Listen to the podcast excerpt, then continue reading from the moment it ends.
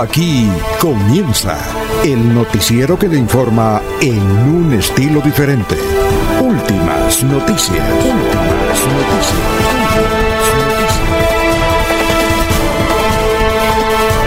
La información analizada por los expertos, sin sesgos, explicada con detalles, sin tanta carreta. Últimas noticias por Radio Melodía, también por Facebook y YouTube Radio Melodía. Director Alfonso Pineda Chaparro.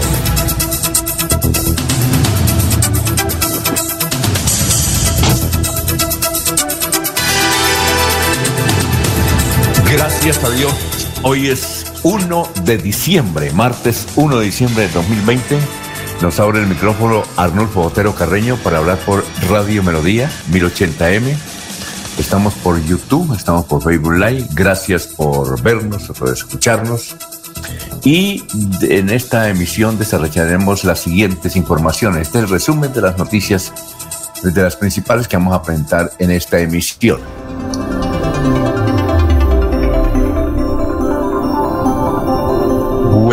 La policía dijo que eh, en una operación que tenía la Directriz Nacional fueron capturados aquí en Bucaramanga, el área metropolitana, más de 20 personas que estaban utilizando lavadoras, así, físicamente lavadoras, como fachada para comercializar la droga en cinco municipios, que son El Playón, Cimitarra, Jesús María, Vélez y Landázuri.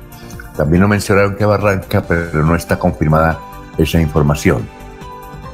Eh, bueno, y el actual son las 5 de la mañana, 5 minutos. El actual Contralor de Santander, Carlos Fernando Pérez, parece que está en líos porque la Procuraduría le hay un pendiente de hace siete años. Tal vez usted recuerde que la Piedecuestana de Servicios eh, se presentó un giro de dineros eh, supremamente curioso. Ahí hubo peculado, entre esos delitos peculado, porque la plata que iba para, debía ir a la administración de, es decir, para la DIAN, para los impuestos, iba era para otra persona. Recuerdan ustedes el caso de la Piedecuestana. En esa época se giraron cheques por más de 170 millones de pesos, con el ítem de que una secretaria eh, con la venia de un tesorero, entendemos, eh, con su letra, no eh, a máquina ni por mi impresa, sino con su letra, enviaba los dineros no a la DIAN, sino que al final le colocaba Diana, Diana, en vez de Diana, Diana. Y increíblemente, en el Banco de la Vivienda pagaban esos cheques. Entonces, por ahí, por ese recurso ingenioso pero peligroso, se llevaron 170 millones.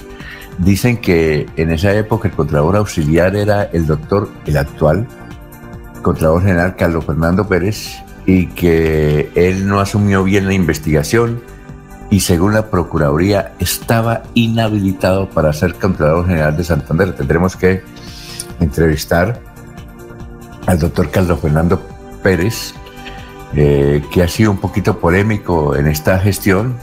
Bueno, él tendrá sus razones y tendrá su explicación. Eh, bien, dicen que es un, dirigente de una comunidad religiosa. Él una vez estuvo ahí en Radio Melodía, recién elegido o antes de ser elegido, y señaló que iba a luchar contra la corrupción. Pero él tendrá alguna explicación seguramente sobre esto que ocurrió en la Piedecuestana, si existe el pendiente, si está inhabilitado para ser eh, Contralor General del Departamento de Santander. 5 de la mañana, 7 minutos. Otra noticia, se va a cumplir un papatón. Los cultivadores de papa, particularmente de García Rovira, están eh, solicitando a la alcaldía de Bucaramanga que les facilite este fin de semana, sábado y domingo, la plaza cívica para hacer un papatón. Ellos, como en todo Colombia, los cultivadores están perjudicados porque llegan papa de Ecuador y de, Perú a muy bajos precios. Y, él, y ellos aquí en Colombia, unos dicen que, en este caso los santanderianos, que producir eh, un bulto de papa, eh, eh, perdón, sí, un bulto de papa les vale 25 mil pesos. Y cuando los van a vender nadie les da más de 15 o 20 mil pesos a lo mucho, a lo máximo.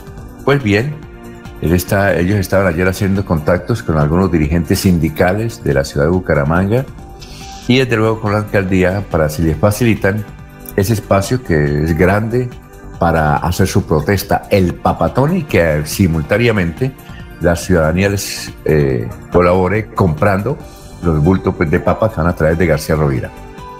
Eh, son las 5 de la mañana, 9 minutos. Ayer hubo una rueda de prensa en el kilómetro 18 vía Pamplona, tal como lo, habíamos, eh, lo anunció don Laurencio Gamba, pues para protestar por los peajes. Peajes en una carretera curvilínea, una carretera, desde luego, la han sometido a toda clase de tratamientos para lograr mayor movilidad, pero no se justifica que le coloquen otros dos peajes en jurisdicción de Tona. más adelante, don Laurencio Gamba nos ilustrará sobre esta rueda de prensa que fue en el kilómetro 18. 5, 9 minutos. Estamos hablando de política ahora. Ya comenzaron los dirigentes políticos que estaban escondidos a salir ya, por ejemplo, ayer estuvo Dilian Francisca Toro. Ella fue gobernadora del Valle, fue presidenta, creo que fue la primera presidenta del Congreso de la República cuando en el 2012 posesionó eh, Álvaro Uribe. Dilian Francisca Toro fue la primera presidenta. ella sigue en el partido de la U, ahora es presidente del partido de la U. Estuvo aquí en una rueda de prensa eh, fue coordinada por Olga Alfredo Cruz, que fue, recuerdan ustedes, eh, en, hace más de cinco años fue candidato a la gobernación del departamento de Santander por el partido de la U. Estaban los hermanos Tamayo.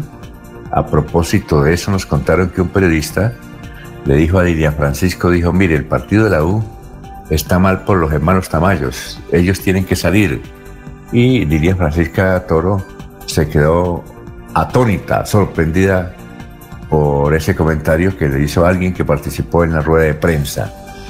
Eh, Francisco, se supo, se supo, eh, algunos periodistas que estuvieron eh, allá en el Hotel Dan, donde se cumplieron las actividades con Dilian Francisca Toro, que hubo una reunión de 35 minutos entre Ángel Hernández, Ángel Hernández, la exdiputada del partido de la U, Ángela Hernández, y ella.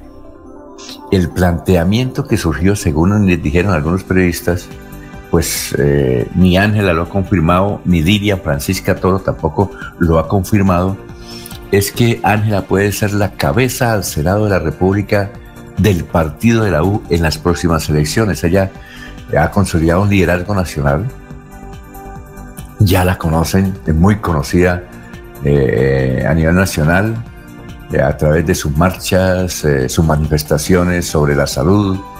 en todo caso, la conocen y quieren utilizar ese conocimiento que tienen los colombianos sobre esta joven periodista y abogada Ángela Hernández para que encabece la, la lista al Senado por el partido de la U. Se las dejamos ahí, más adelante estaremos hablando de ese tema. Pues sí, y están apareciendo ya los eh, políticos. Lo primero que hacen los políticos es invitar a la gente a una rueda de prensa, es decir, a los periodistas. Pero luego cuando ya son elegidos no pasan al teléfono. Eh, lo mismo aquí los concejales de la ciudad de Bucaramanga. Recordamos que en plenas elecciones eso uno encontraba llamadas de los concejales o candidatos y ahora es muy difícil conseguirlos para que salgan al aire. Es muy difícil. Pues estos señores políticos y a los jóvenes periodistas les recomendamos que no se ilusionen, que obviamente les dan, uh, como ayer, un, refrigerio y listo, y durante la campaña son muy amables. Lo mismo que fue Duque acá, cuando vino el doctor Duque, que lo traía mucho Carlos Peña, que era el presidente del Centro Democrático, eh, Carlos Peña, nos invitaba a las ruedas de prensa del doctor Duque. Y ahora, chao, chao. Eso es, tal vez es la condición política y humana. Así es que eh, esos políticos que invitan a las ruedas de prensa luego se olvidan de los periodistas y sobre todo de las propuestas que hicieron en campaña. Son las 5 de la mañana, 13 minutos, estamos en Radio Melodía. En Suaita, seguramente Laurencio la conoce, hay una quebrada que llama Ojitos. Pues bien, la quebrada se ha desbordado. En este momento tiene en peligro a 15 viviendas en el municipio de Suaita, la tierra del coronel Hugo Aguilar, que es el padre del actual gobernador Mauricio Aguilar. La quebrada Ojitos, 15 viviendas en peligro.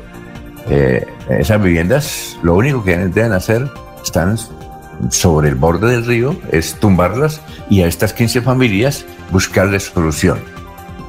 Son las 5 de la mañana, 14 minutos. Bueno, ya apareció el ranking de los colegios de Colombia. Entre los primeros cinco colegios está uno santanderiano, el nuevo Cambridge de Florida Blanca, familia Rey. Ellos antes eran los dueños para aquellas personas que ya pensionadas que nos escuchan aquí en Bucaramanga y en Santander, eran los eh, dueños del colegio Santo Tomás, que luego se convirtió en Nuevo Cambridge. Es una organización educativa bastante interesante y está de quinto lugar. El primer colegio en Colombia se llama Los Nogales en Bogotá, el segundo colegio San Jorge de Inglaterra, también en Bogotá, tercero colegio Nuevo Colombo Americano, también en Bogotá, el cuarto Gimnasio Colombo Británico, también en Bogotá, el quinto Colegio Nuevo, eh, Nuevo Cambridge en Florida Blanca, el sexto el Gimnasio Vermont, Bogotá, el séptimo Liceo Navarra, Bogotá, el octavo Colegio Angloamericano, Bogotá, el noveno Liceo Campo David, Bogotá, y el décimo Colegio Bilingüe Diana Oes en Cali. Así es que el único colegio, no aparece la quinta del puente acá, aparece el Colegio Nuevo Cambridge de Florida Blanca, el mejor, uno de los mejores cinco colegios de Colombia. Bien, ayer hace 5 15 minutos, ayer asumió como presidente de la Asamblea para el periodo del año entrante este joven exalcalde del municipio de Bolívar, Noé Alexander Medina Sosa, eh, del Centro Democrático. Eh, como primer vicepresidente está el hombre de Alianza Verde, la primera vez que llega a la Asamblea, Giovanni Heraldo Leal Ruiz. Y la segunda vicepresidencia está este joven eh, en ingeniero de sistemas, Jonathan Alejandro Duarte Rojas oriundo del municipio del Playón. Ya inicialmente él iba a ser candidato a la alcaldía del Playón, pero se le presentó esta oportunidad con la Liga. Bien, y atención que Juan Carlos Cárdenas, alcalde de Bucaramanga, ya definió cómo vamos a pasar diciembre. Bien, el toque de queda, ojo, obviamente con ley seca es desde las 11 de la noche hasta las 5 de la mañana. Durante la tradicional novena navideña, la medida regirá de las 11 hasta las 4 para que los fieles católicos puedan participar en estas misas. El día de las velitas, es decir, el 7 de diciembre, el toque de queda se iniciará a las 11 de la noche y se extenderá a la 1 de la tarde del 8 de diciembre. Ojo, del 8 de diciembre, 1 de la tarde del 8 de diciembre. ¿Ah? Del 8 de diciembre, qué festivo. El 24 de diciembre y el 31 será, irá desde las 11 de la noche de esa noche buena hasta la 1 de la mañana del 25 de diciembre.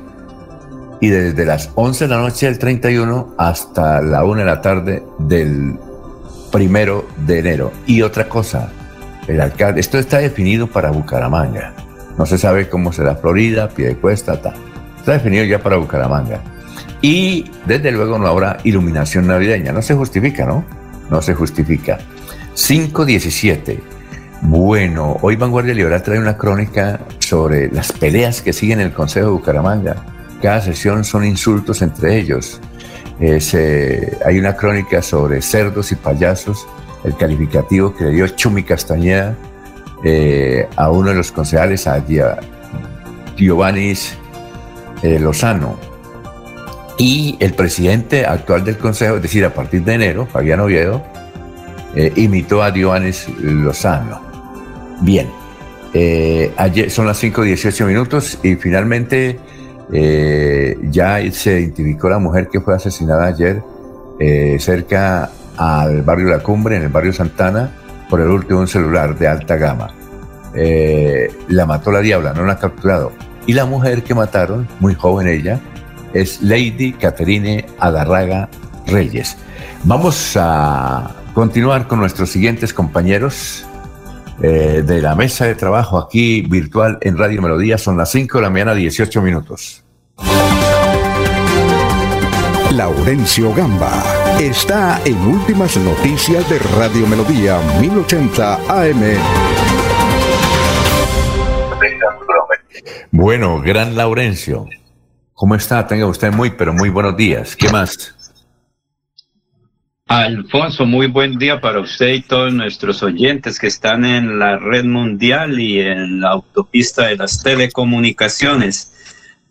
Alfonso, ayer en la clausura de las sesiones de la Asamblea Departamental, el gobernador Mauricio Aguilar Hurtado agradeció a los diputados por los proyectos aprobados en beneficio de la comunidad santandereana. La policía estableció plan de seguridad para diciembre y enero hay recomendaciones para evitar sanciones por parte de las autoridades. De cebolla, papa, tomate, cítricos o aguacate no pueden financiar la concesión Bucaramanga-Cúcuta, no al peaje en Tona. Esa fue la conclusión ayer en la salida, en la protesta, en la actividad que se cumplió en el kilómetro 18 en municipio de Tona. Todas las actividades populares de diciembre en los municipios quedaron suspendidas por orden superior. La noche de las velitas y de Nuestra Señora de la Concepción, 24 y 31 de diciembre, será por internet. No serán masivas celebraciones como era nuestra costumbre. Mañana suspenden el agua, la luz en el barrio del Pablón. La empresa electrificadora de Santander realiza trabajos para eh, recuperar un transformador ahí en el tanque del Pablón y para mejorar la red de energía en este sector de Bucaramanga. Las autoridades dicen que hay normalidad hoy en la red vial del departamento de Santander en virtud que hay atención por parte de todas las autoridades. Y eh, finalmente, Alfonso, la empresa electrificadora de Santander fue galardonada, reconocida por los programas diversos para atención a los usuarios. Eso fue por parte de la Superintendencia de Servicios y Andesco que hacen este reconocimiento a la empresa electrificadora de Santander. Precisamente el doctor Mauricio Montoya, voz y gerente de la electrificadora, se refiere a este tema. Bueno, estamos muy contentos en la compañía por este reconocimiento que acabamos de recibir por parte de la Superintendencia de Servicios Públicos y Andesco que se han unido para otorgar unos reconocimientos a las mejores prácticas en servicio a los usuarios en empresas de servicios públicos. En nuestro caso particular, fuimos reconocidos por las mejores prácticas en la atención de población con discapacidad. Eh, es un programa en el cual venimos trabajando desde hace más de siete años para poder garantizar que cualquier tipo de personas, de usuarios, de clientes que se acerquen a unas oficinas de electrificadora de Santander eh, van a tener la mejor atención posible. Estamos muy contentos, muy orgullosos de este reconocimiento. Muy bien, eh, son las 5 de la mañana, 21 minutos. Eh, antes de saludar a nuestro siguiente compañero aquí del panel de Radio Melodía, Vamos a, ya hay 21 comentarios, vamos a leer esto. Gustavo Pinilla Gómez dice, Dilian Francisca Toro fue la que le puso la banda torcida a Uribe en su segunda posesión presidencial. Ah, fue en la segunda, yo pensé que iba a en la primera. Bueno, en la segunda. Eh, la primera creo que también fue una mujer, la actual canciller de Colombia. Eh, María T. Alvarado nos escribe desde Santa Marta. María Teresa, buen día, Dios los bendiga. Cuéntenos, María Teresa, escríbanos cómo está el rodadero, cómo está la playa, si se está moviendo, hay, mucha gente por aquí en Bucaramanga y en Bogotá y en el centro del país, hay muchísima gente. Eh, cuéntenos entonces cómo está Santa Marta. Francisco Espinal nos dice buenos días. Eh, Radio Melodía de Bucaramanga, igualmente don Jairo Macías. También nos saluda don Ramiro Carvajal de Deportivos Carvajal, que está listo con su bicicleta para ir a sus 50 eh, kilómetros diarios. Eh, un saludo para don Aníbal Navas Delgado, gerente general de Radio Taxis Libres, eh, que tiene el, el Taxis el teléfono 634-2222. Don Aníbal nos decía que se le está practicando el examen de coronavirus a todos los taxistas de su empresa y que muy poquitos casos, muy, muy, muy, poquitos casos han salido positivos y asintomáticos. Eh, igualmente nos saluda don Lino Mosquera, eh, don Juan José Rinconoma, Benjamín Gutiérrez, Pedrito Galvis, Paulito Monsalve, bien, para Walter Vázquez, la señora Miriam Alferas, Jairo Alfonso Mantilla, un saludazo, gran hombre, trabajador, hombre echado para adelante, o Jairo Alfonso Mantilla y todos sus empleados. Ahora sí, seguimos saludando a nuestros compañeros de trabajo aquí en Radio Melodía. Son las 5.24. Jorge Caicedo está en Últimas Noticias de Radio Melodía 1080 AM. Bueno, ¿cómo está, don Jorge? Cuéntenos, ¿qué ha habido? ¿Qué hay de nuevo? Don Alfonso, muy buenos días. Como siempre, feliz de compartir con ustedes este espacio de últimas noticias. Hoy más que nunca, ¿no? Primero de diciembre. Eh, de modo que comenzó ya la recta final de este año 2020. Como usted lo había dicho, pues eh, hoy es el tricentésimo, trigésimo sexto día del año, el 306, y ya quedan 30 días para que culmine este año bisiesto, un año que con seguridad pasará a la historia por muchas generaciones. Una cifra que es noticia a esta hora, don Alfonso, son las cifras que entrega el DANE con respecto al desempleo en el país y en el cual pues, Bucaramanga está eh, con un 19,2%, registra eh, en estas cifras que entrega el DANE y que corresponden al estudio de desempleo para el tercer trimestre de 2020, entre agosto y octubre. Bucaramanga llegó al 19,2% de personas sin empleo lo que significa un aumento del 10,3% en comparación con el mismo periodo del año 2019 y que se mantenía en un solo dígito con 8,9%. Según el DANE, la capital santanderiana estuvo por encima del promedio nacional que se ubicó en 14,7%. Las ciudades con mayor desempleo en Colombia son Florencia con 24,3%, le siguen Ibagué y Tunja. Por otra parte, las ciudades que menos registraron el fenómeno del desempleo son Barranquilla con un 12,2%, Cartagena y Pereira. De acuerdo con las cifras, aunque Bucaramanga se mantiene en dos dígitos del desempleo, la tasa disminuyó con respecto al segundo trimestre del mismo año, de julio a septiembre, que se mantuvo en 21,2%. Bueno, son las 5 de la mañana, 26 minutos. 5 y 26. Vamos con el auditorio en San Pedro. Están Danilo Acosta Pinzón, José Manuel León Mantilla, cenizas presentes.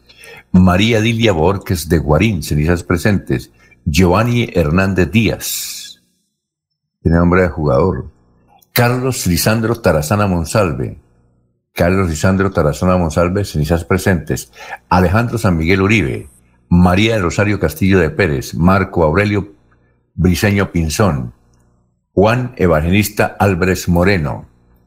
En Los Olivos están Carlos Eduardo Salas Castañeda, Custodia Bautista de Ortiz, Matilde Díaz Mantilla, José Alexander Méndez Pinto. Son eh, los obituarios en el día de hoy. Son las 5 de la mañana, 27 minutos, y vamos con más saludos. Los oyentes nos saludan a esta hora. Eh, Jorge Elías Hernández, eh, muy buenos días a la mesa de trabajo. Eh, muy bien, Gerardo Ortega nos dice desde Cimitarra, ha llovido inclementemente durante las últimas horas. Y lo que dice usted es cierto, ya comenzaron a venir los políticos a salir, a, salir y a venir a Bucaramanga a manejar incautos y a decir que van a luchar contra la corrupción. eh, bueno, Rolando, eh, Rolando que García también lo escribe y dice, sí, los políticos, eso, es lo, eso son peor que la pandemia que estamos sufriendo. Los políticos. Y en la rueda de prensa ayer, que ofreció Dilian Francisca Toro, ella reconoció que tienen mala imagen los políticos, tienen mala imagen los políticos, muy, pero muy mala imagen, entonces que vienen a recuperarla, pero recuperarla como con los mismos, hay que, nosotros tenemos que entrevistar a los mismos, eh, a ver María, son buena gente, amigos de uno, y ahora seguramente habrán cheta navideña, cenas no porque como estamos en pandemia, pero ahora cheta navideña, regalos, y uno aquí, eh, ofreciéndoles el micrófono, tener que entrevistarlo, pero toca, esa es la vida. Yo le decía a una persona que nos llamaba Alfonso, todo será virtual, todo será virtual, las anchetas navideñas, no, la pero, virtual, todo virtual. Eso es el fenómeno. Sí, pero eso es lo malo, tener que entrevistar a políticos y saber que uno que está entrevistando ladrones, eso sí es... No todo, ¿no? Uno que otro que se salva. Uno que otro que se salva, ¿no? ¿Ya? Entonces, ¿no era alcalde de, Barra, alcalde de Cartagena? Te dijo que iba a luchar contra la corrupción y eso se despelotó, tuvo muy buena prensa, llegó el dios a Cartagena y mire lo que dice, y mire lo que hace, nada más ni nada más, menos que la primera dama tenía documentos falsos para ganarse un contrato que antes tenía en 3 millones, luego se lo pasó a 12 millones la misma alcaldía que manejaba el, el doctor Down. Entonces, hermano, don Laurencio, nos toca convencernos, ¿no? De que estamos eh, entrevistando a personas que no merecen ser elegidas. Pero, pero toca. Pero, pero ninguna da pena, a mí me da pena la cara. Como... ¿Ah? Pero ninguna persona elegida tiene problemas, Alfonso. Todos son honorables, con H o sin H, pero son honorables porque al fin y al cabo no tienen ningún proceso. Y mientras que el ciudadano no tenga un proceso, es candidato, pues honorable independientemente. Bueno. Entonces, ningún político es ladrón, Alfonso. Sí, eh, eh, bien. Yo, digo, yo dije que la mayoría, no dije que todos, la mayoría. Entonces, si hay alguien que me reclame, entonces yo le digo, mano, es que usted hace parte de la minoría. ¿Quedó bien o no? Pero, la mayoría. Pero todos son honorables con H o sin H, depende como lo quieran tomar. bien, eh, antes de irnos a unos mensajes para seguir saludando a nuestros compañeros de la mesa, Jorge Elías Hernández nos dice, esas estadísticas del DANE son y han sido siempre un falso aliciente para que el gobierno de turno suba las expectativas económicas de un desempleado e informal del país. Son las 5 de la mañana, 31 minutos, 5 y 31.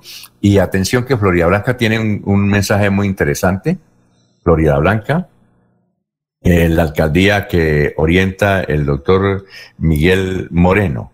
Aquí tenemos, estamos buscando un mensajito que nos envió el doctor, y es conmemoración del Día Mundial de la Lucha contra el VIH-Sida. Protégete y protégeme.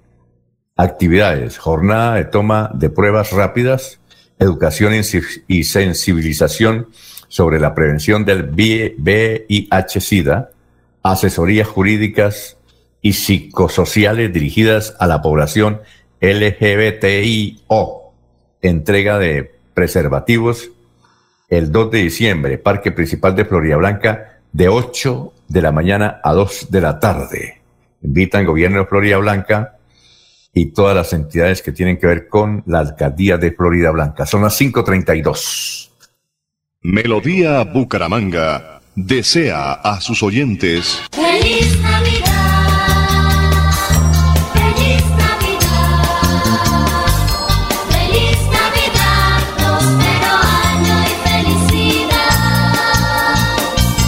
IDESAN, administramos eficientemente y oportunamente los recursos a través de convenios con entidades públicas, organismos de cooperación nacional e internacional. Actualmente trabajamos en la rehabilitación de la malla vial gracias al convenio 1113 de 2016. Así, construimos vías para el progreso y desarrollo sostenible de nuestro departamento. Somos IDESAN, siempre Santander. Casa Herrera, el placer de invertir en la bella Mesa de los Santos. Preventa exclusiva para clientes sin comesa del 15 al 30 de noviembre. Más información al 301-643-0011. 301-643-0011. Queremos que disfrutes de un servicio de energía confiable y de calidad. Cada día trabajamos para estar cerca de ti. Cerca buscando soluciones para un mejor vivir. En Cajasal somos familia, desarrollo y bienestar. Cada día más cerca para llegar más lejos. Con Cajasal. Vigilando Super Subsidio. Nos trasladamos. A partir del 9 de noviembre, la oficina de pasaportes atenderá en sus nuevas instalaciones, ubicadas en la calle 52, número 3527. Para más información, comunícate a nuestras líneas de atención 691-0880, opción 1, correo electrónico pasaportes@santander.gov.co. Gobernación de Santander. Siempre Santander. Se va la noche y llega últimas noticias. Todos los días, desde las 5 de la mañana, empezar el día bien informado y con entusiasmo.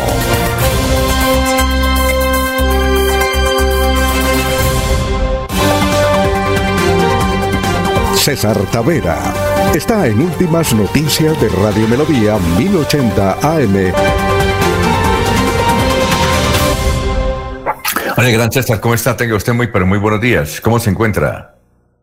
Buenos días, director, ¿cómo está? Bien, buenos días a todos los que escuchan y a Laurencio y a Jorge que nos acompaña aquí en esta mesa de trabajo. Bien, director, bien, sí.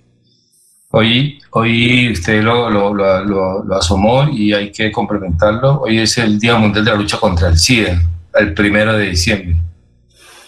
La lucha mundial contra el SIDA y que se volvió realmente un día dedicado a la salud del mundo plenamente. Es el primer día que la ONU decidió dedicarse a la salud, entonces tiene varias connotaciones.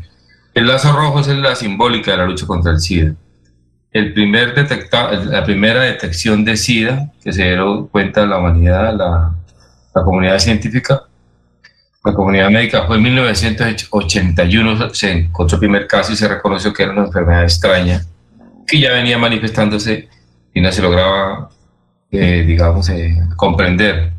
Desde 1900, eh, desde que se encontró el primer, el primer esto, detectado con SIDA hasta la fecha han aparecido 77 millones de, de contagiados con SIDA, de habitantes de la Tierra, 77 millones. Y, y han fallecido 35 millones desde entonces. Más o menos hoy en día viven 37 millones con SIDA y 9 lo reconocen, otro, otro poco de personas no, o no saben o no lo reconocen. Y en el año anterior murieron mil, 1.200.000 personas de SIDA el año anterior en, en el mundo. ¿no? Bueno, eh, digamos, eh, realmente el SIDA despertó la, primera pandemia, digamos, eh, de, reconocida que despertó la solidaridad mundial y hizo ver que una pandemia hace tambalear el, el, modo de vida de la humanidad. Hoy estamos en una COVID y sí que lo hace tambalear y lo comprobamos varias veces, pero al ser humano se le olvida.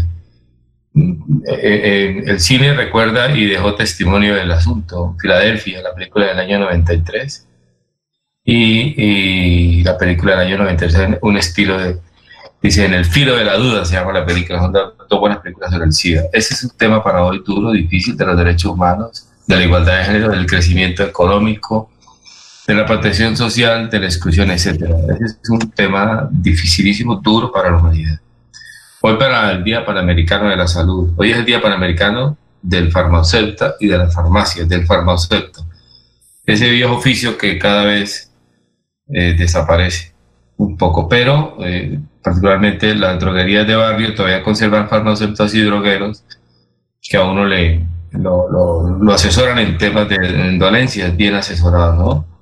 Y ese es un, es un, es un, actor social de, los, de las comunidades, el, el farmacéutico. Hoy es el Día Panamericano del Farmacéutico. Un día como hoy, en el año 1347, a propósito de pandemias, Messina, Génova y Venecia, en Italia, ingresó, se reconoció la peste negra en 1347, que bien están todos los textos en la literatura y en uno que otro dato que quedó por ahí, la peste negra en Europa. Y en 1979 en Colombia se inauguró la televisión a color o en color, en el año 79. Llevamos 41 años con televisión a color. En el año 2000, para la política, eh, eh, después de 70 años el PRI perdió la presidencia y se posicionó, tomó la presidencia de México Vicente Fox, el primer presidente no PRI en el año, en 70 años. Y mm, un día como hoy, en, mil, en el año 2019, hace un año, se reconoció, eh, se reconoció que iba a haber pandemia por los casos en, en Wuhan, en China. Hace un año se reconoció viene una pandemia para el mundo. Y hoy, ya lo dijo Jorge seguramente, pero hoy arranca el décimo mes en el calendario romano, el doceavo mes o el duodécimo mes en el calendario gregoriano. Comienza diciembre. Y quería decirlo porque es una frase hecha, pero siempre queda bien. Que diciembre sea ojalá o el mes del encuentro, de la alegría y de la, y de la solidaridad, de la unidad. El encuentro de los viejos amigos, de los nuevos amigos y de la familia. Directores, son los comentarios para hoy. Muchas gracias, gran César. Bueno, eh, ayer una, como mencionamos, ya están comenzando a aparecer los políticos aquí por el concierto nacional, sus correrías. Eh, se anuncia una visita de Alejandro Char a la ciudad de Bucaramanga, también de Federico Gutiérrez, eh, de Sergio Fajardo, igualmente de otros dirigentes políticos que aspiran por ahora ser precandidatos a la presidencia de la República. Pues bien, Dilian Francisco, en su calidad de presidenta, inclusive algún un periodista le preguntó que si ella mm, está dentro de sus eh, proyectos ser aspirar a la presidencia de la República. Dijo, por ahora no, no, no, no dijo, no, yo no voy a ser candidata, no, por ahora no. Ella lo que quiere es eh, renovar su partido, el partido de la U, que no se sabe si el partido de la U es de derecha, del centro o, de izquierda. Eso realmente tiene una mezcolanza ahí, un mute todo raro. ¿Qué iba a decir, don César? efectivamente. Perdón, ni, de izquierda ni de derecha, es de Santos. claro, que empezó siendo, de Uribe, porque U se llama por Uribe, ¿no? empezó siendo mm. Uribe, lo tanto yo no sabe quién es ese partido que se, se creó alrededor de Uribe. Ven, ven, ven, te digo una cosa, y oyentes y, y, Alfonso Pineda, es que parte de la estrategia del político es reconocer que son malos, pero que son necesarios, que son, eh, eh, eh, tienen, son largos, pero que lo importante es que como, como, como quedó en Barranquilla, es que, es que los char, bueno, ajá, los char se cogen la mano, pero hacen cosas y fueron capaces de sembrar esa frase en la, en la mentalidad de la gente. Hacen ver como natural que sí, nosotros nos cogemos cositas, pero no hacemos como si la plata fuera de ellos. Y eh, se vuelve, se naturaliza y queda en el sentido común de la gente que eso es así y que siempre ha sido así y que siempre será así. Y entonces contra eso lo mejor es aceptarlo y, y, esto, y ahí vamos, ahí vamos. Y al político de marras, al político de oficio, al político pendenciero le conviene eso aceptar la, la, la, silbatina, aceptar la tomatera, aceptar incluso la echada de huevos, pero son necesarios y esa es una manera de hacer política que está vigente. Y Dilian Francisco lo hace perfecto. sí, sí. Venimos a reconocer, reconocemos cómo cometió errores, pero aquí estamos. Un poco así, ¿no? Es una, una eh, millonésima oportunidad. Y como plantean la esperanza y como hay necesidades y como tienen la estrategia de hacer la promesa y nunca cumplirla para volverla a hacer, pues lo logran. Bueno, y César, y, realmente no se, no se sonrojan cuando saben que están mintiendo. Por ejemplo, eh, dirían, Francisco Toro dijo, eh, vamos a luchar contra la corrupción, uno. Dos, eh, vamos a renovar el partido con los mismos. Entonces, los mismos que llevan 20 o 30 años en la política estaban en la rueda de prensa allá el Hotel Dan. Entonces uno dice, a uno le da pena preguntarle a ella, bueno, doctora Dilian Francisco, usted va a renovar la política con los mismos y mirarlo, da pena porque es aquí en la comarca eh, de la parroquia que uno se lo encuentra entrando a misa. Entonces, eh, eh, da pena hacer esas preguntas, pero es eso, hacer política con los mismos que llevan 30, 40 años. Director. Es decir, y decir, vamos a renovar el partido con los mismos. Director, pues claro, porque la promesa no cumple y eso funciona, porque la gente está en la necesidad y la gente vendiendo minutos, manejando tasas, no tiene tiempo de pensar, ¿no? O sea, es que responsabilidad del político que está formado, que fue Europa, que tiene tres maestrías encima, pues que, tener imperativos categóricos, no exigírselos a la gente. Yo le cargo la mano al político, le cargo la mano a la gente. Y lo otro es que la doctora Elia Francisco Toro, lo voy a decir, tan curtida que está a nivel nacional y a nivel regional. Pero esos tienen, eso no tienen, tienen concha ya, ya tienen concha. Y aquí en lo local, el partido de la U, ustedes saben quiénes son los principales militantes, esos salen sin, sin, sin, sin, ningún problema, salen y ponen la cara, da lo mismo. O sea, da lo mismo. Porque efectivamente la gente nunca les ha hecho un cobro de cuentas político. O sea, un, un no votar un, no reconocerlos y se pondrían, se pondrían a hacer alguna cosa, a producir, a hacer empresa, a, invertir la plata en alguna cosa, que se mueva la economía al menos, que haya distribución vamos, sí, César, vamos a escuchar a Dilian Francisco como para registrar que hubo rueda de prensa, es una partecita donde ella habla, fue una rueda de prensa que se iba cumpliendo mientras periodistas iban llegando, porque la mayoría estaban por allá en el kilómetro 18 vía Pamplona. Escuchemos a Dilian Francisca Toro Vallecaucana, es presidenta del Senado, es gobernadora y ahora presidenta del Partido de. Mire, yo creo que lo más importante que tienen que hacer los partidos y los políticos es generar confianza. Y la única forma de generar confianza es escuchando a la gente, conectándose con la gente, saber cuáles son las necesidades, cuáles son sus reclamos, cuáles son sus problemas y tratar desde, desde los partidos ser instrumentos para dar soluciones pertinentes, para dar soluciones a esa problemática que la gente está viviendo en este momento, que es el desempleo, que es, es la cruzada más grande que tenemos que hacer para la, informa, la, informalidad y por supuesto para la desigualdad. Entonces yo creo que en ese sentido, si nosotros hacemos eso, si el partido se renueva, si el partido empieza a generar comunicación externa, a hacer propuestas, a, a generar, como le digo, confianza, haciendo las cosas bien, lógicamente pues va a cambiar la percepción de la comunidad en cuanto a los partidos y a los políticos. Muy bien, ahí está Didian Francisca Toro, presidente de la U, que dice que quiere renovar el partido de la U, pero con los mismos. Vaya renovación. Vamos a una pausa, 5.45 minutos. Estamos en Radio Melodía. Los Olivos, un homenaje al amor. Primera clave para superar el duelo. Acepta tus propios sentimientos. Lo mejor es darle la posibilidad de atravesar sentimientos como negación, tristeza, frustración, ansiedad, vacío, miedo. En tu duelo estamos ahí los Olivos. Los Olivos. En IDESAN administramos eficientemente y oportunamente los recursos a través de convenios con entidades públicas, organismos de cooperación nacional e internacional. Actualmente trabajamos en la rehabilitación de la malla vial gracias al convenio 1113 de 2016. Así, construimos vías para el progreso y desarrollo sostenible de nuestro departamento. Somos IDESAN, siempre Santander. Casa Herrera, el placer de invertir en la bella Mesa de los Santos. Preventa exclusiva para clientes sin comesa del 15 al 30 de noviembre. Más información al 301-643-0011. 301-643-0011.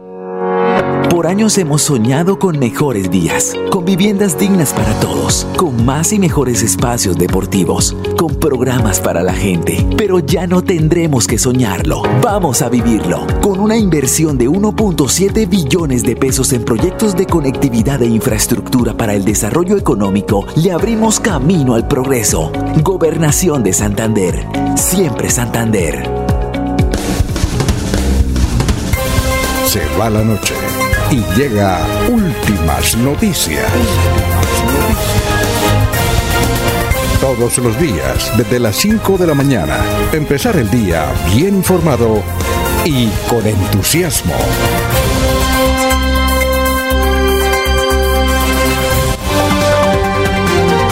Alfonso Pineda Chaparro está en Últimas Noticias de Radio Melodía 1080 AM.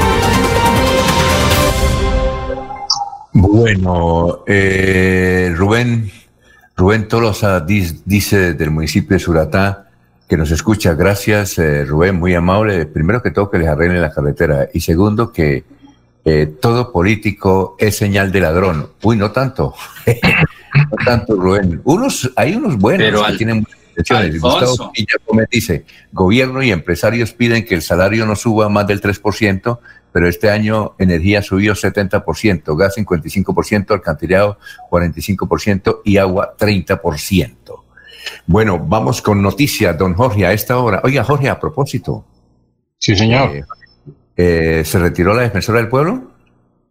Sí, así es, don Alfonso. Hasta el viernes anterior estuvo en el cargo como defensora del pueblo de Santander la doctora Luz Doriana Orozco Henao, quien se posesionó el 20 de noviembre de 2019. Un año larguito estuvo en el cargo. Oiga, pasó sin pena ni gloria. Abogada de origen sangileño, quien eh, venía desempeñándose, pero con unas calidades humanas muy altas, don Alfonso. Sí, oiga, pero. Los funcionarios de, de la Defensoría se le reconoce ese afecto. ah, sí, no, no, no tuvimos la, la, oportunidad de entrevistarla, pero pasó sin pena ni gloria, es decir, no tuvo mucha visibilidad. Tal vez haya hecho una, un buen trabajo allá, pero no conocíamos eso. Bueno, ¿y a quién nombraron?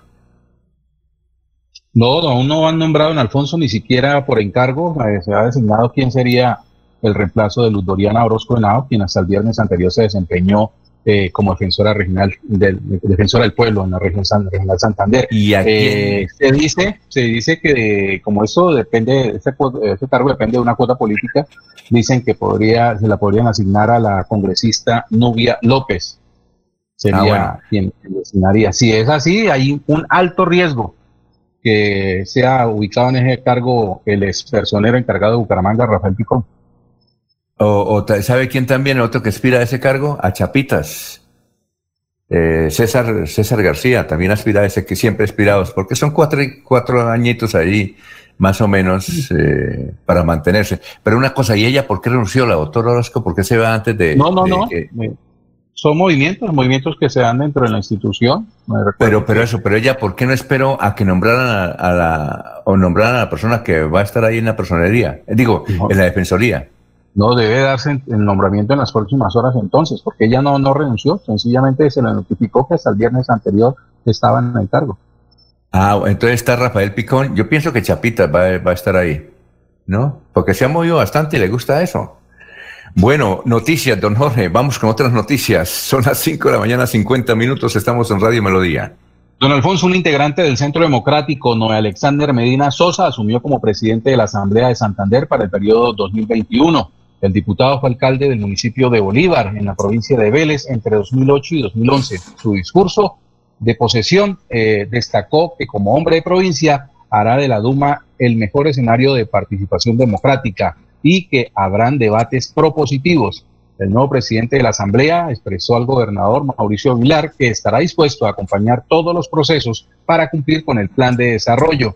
Como primer vicepresidente tomó posesión Giovanni Heraldo Leal Ruiz del Partido Verde, quien manifestó que la indignación que genera la corrupción abre un espacio maravilloso para adaptarse a las nuevas circunstancias, destacó en su alocución. Muy bien, don Laurencio. Respondió eh, a Jonathan Alejandro, Alejandro Duarte Rojas de la Liga Anticorrupción. Y, ¿sí? ¿Aló? Sí, siga, siga. Hola. siga.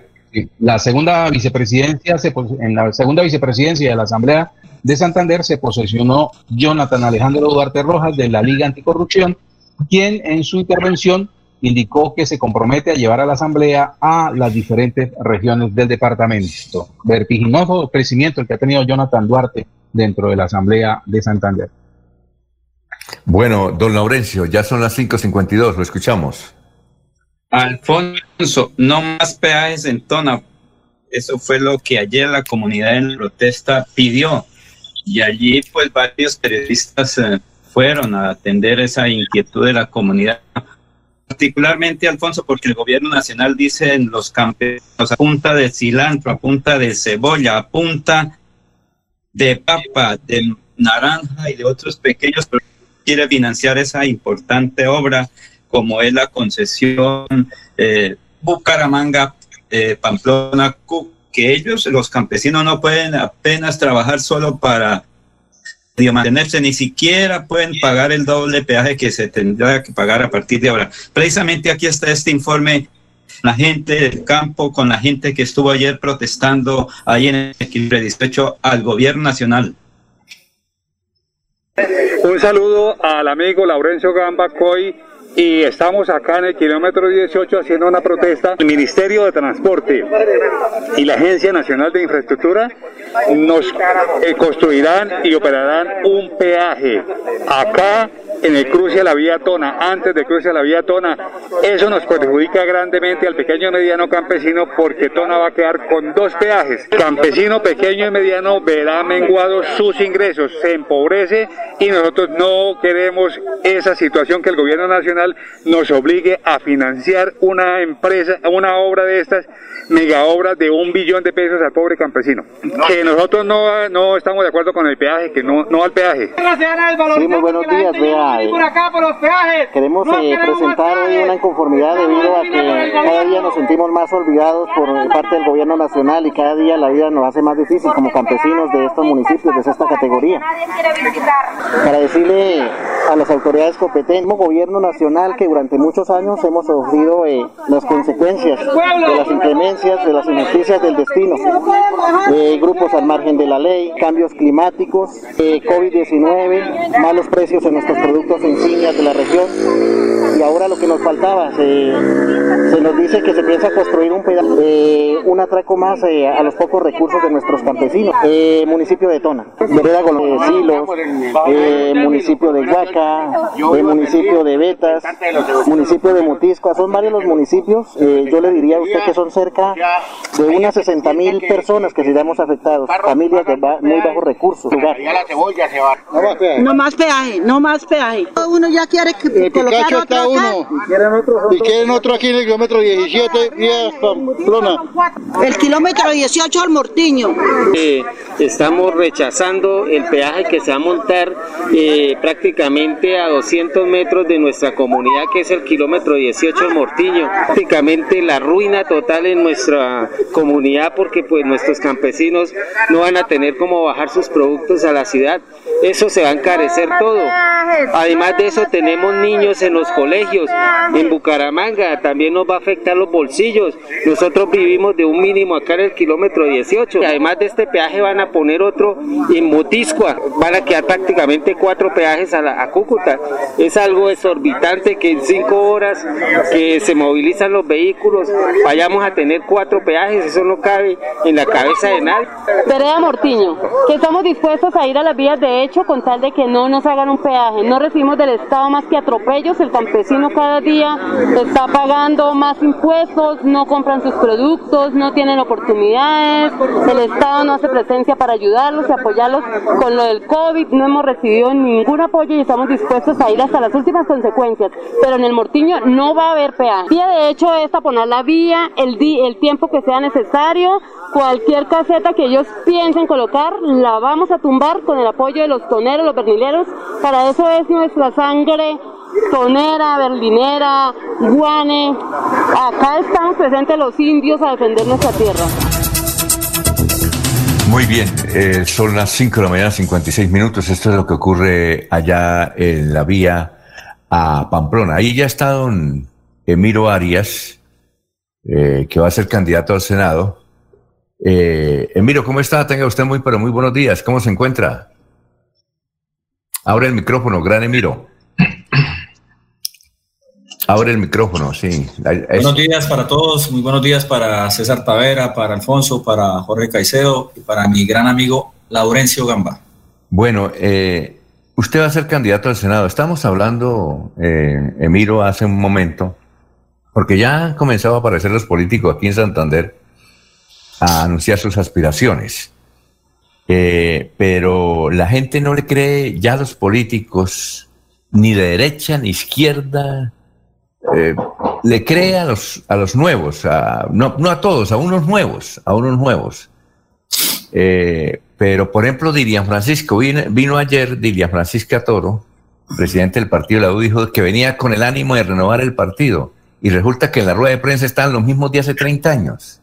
Entonces, renovar el partido con los mismos de 30, eh, ¿cómo va a hacer usted, don Emiro, para hacerse notar, contar y que la gente le crea? Porque es que no le creen a todos los políticos, es decir, a la mayoría, de todos los partidos.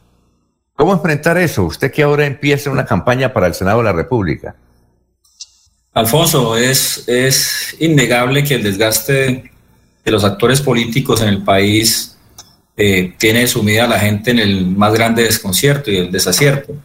La encuesta hace un mes de Galut sobre la animadversión que tienen los colombianos por los partidos políticos suma el 80%.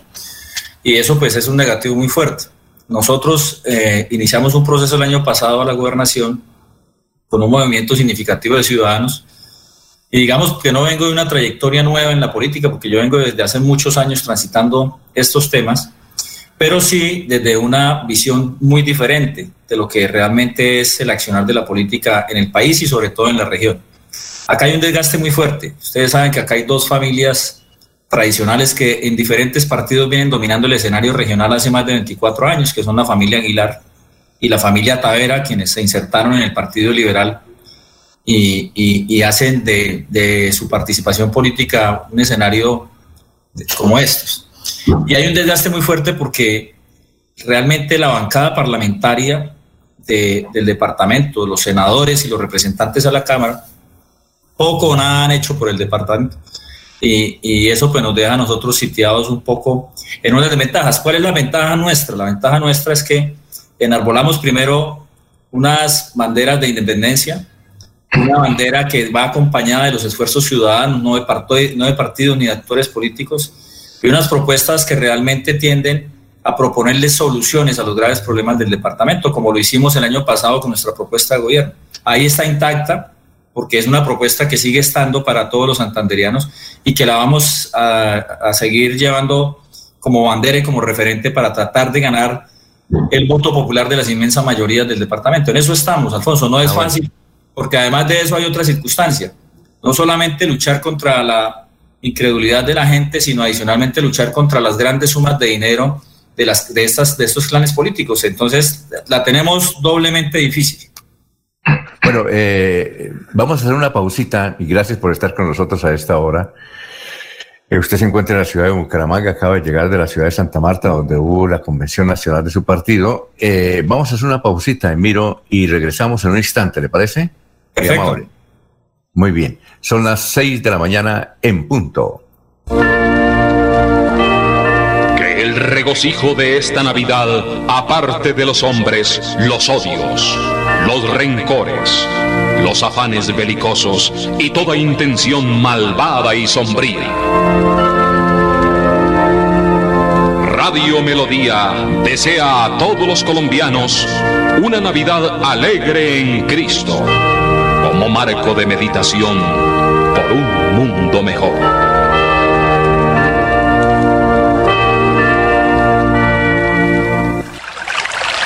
¿Sabías que si tenemos mayor acceso a agua potable mejorará nuestra calidad de vida? Esto hará Agua Vida, un plan que traerá bienestar a lo largo y ancho de Santander. Plan Agua Vida, siempre Santander. Gobernación de Santander. Les saluda Julio César Galvis, el emperador del vallenato. Quiero recomendarles al mejor homeópata de Colombia, el doctor Alex Alberto García. Llámelo, no le va a cobrar la consulta. Cuéntele al doctor cuál es su enfermedad, él le comenta cuál es la medicina que usted necesita y le envía a domicilio su medicina para que usted se cure. Doctor Alex Alberto García Jaramillo, el mejor homeópata de Colombia. Lo recomienda Patricia Silva de Sábados Felices. Hola, mi gente linda, les habla Patricia Silva del elenco de Sábados Felices. Esta es una recomendación, sí señor, para que llamen ya al doctor Alex Alberto García, el mismo dueño del consultorio Gotas que Curan. Él les dirá cuántos tratamientos necesitan y cuánto les cuesta su medicina. Todos se lo mandan a domicilio. Llame al doctor Alex Alberto García de Gotas que Curan a los teléfonos 635-6768 y al 316-827-9046. Servicio a domicilio gratis. Casa Herrera, el placer de invertir en la bella mesa del los Santos. Preventa exclusiva para clientes sin comesa del 15 al 30 de noviembre. Más información al 301-643-0011. 301-643-0011. ¿Revisas la calidad del producto que vas a tomar? Verifica el anillo de seguridad. Exige calidad. Compra calidad. Compra en lugares de confianza. Si vas a tener relaciones sexuales, que no sea con improvisación. Incluye siempre el uso del condón. No conduzcas bajo los efectos del alcohol, ni subas a vehículos conducidos por personas en estado de embriaguez. Empezaste con cerveza, seguiste con aguardiente y terminaste con lo que había. Evita mezclar bebidas. Consume una sola bebida. Saber beber, saber vivir. Sigámoslo haciendo bien. Alcaldía de Bucaramanga. Secretaría de Salud. S. Isabú. Gobernar es hacer. Un especial saludo a los habitantes de Bucaramanga y Santander. Les habla el doctor Javier Aristizábal. He investigado las plantas medicinales colombianas por 20 años. He creado la terapéutica natural al altel para tratar las principales enfermedades de los colombianos. Estoy con ustedes de 10 y 30 a 11 de la mañana por esta emisora. Estoy seguro que lograré cosas interesantes en la salud de todos ustedes. Cuando pienses en amor, pasión, piensa en mí, Damiana. Pide ahora mismo tu tableta de Damiana para que disfrutes al máximo de una relación sexual con toda la energía, vitalidad y que te permita durar el tiempo que tú quieras. Damiana, pídela a domicilio en Bioalterna 643-6636 o al celular 321-441-6668. Bioalterna, calle 55 3117, Barrio Antiguo Campestre, Bucaramanga. En Radio Melodía, últimas noticias. Las noticias de la hora, las noticias de la hora. Saludos, Silvia Cárdenas les presenta las UCI Noticias y Paz. Colombia entrará en la era de la cédula digital desde este martes, permitiendo que el principal documento de identidad de los colombianos se pueda usar de diferentes formas. Además, tendrá incorporada información confidencial. La Contraloría General alertó porque contratistas del programa de canastas nutricionales estarían entregando raciones alimentarias a 15.000 personas que se registran como fallecidas. Los vendedores informales de Bogotá no podrán usar cilindros de gas durante el mes de diciembre. La prohibición de la alcaldía desató una dura polémica. Santa María de la Luz, Tierra de Agua, regresa. Continúe disfrutando esta maravillosa historia de la radionovela en Colombia. Hola a todos, les saluda Antonio. Yo me llamo Álvaro Escobar para los amigos Campanita. Hola, soy Gabriela Ruiz. No se pierdan la segunda temporada de Tierra de Agua, que está buenísima. Santander combate la criminalidad. Con operativos contundentes logramos 9.000 capturas, 40 bandas criminales desarticuladas, 7.5 toneladas de alucinógenos incautados y 522 armas de fuego confiscadas en todo el departamento. Seguimos trabajando por su seguridad. Gobernación de Santander. Siempre Santander. Se va la noche y llega últimas noticias. Todos los días, desde las 5 de la mañana, empezar el día bien informado y con entusiasmo.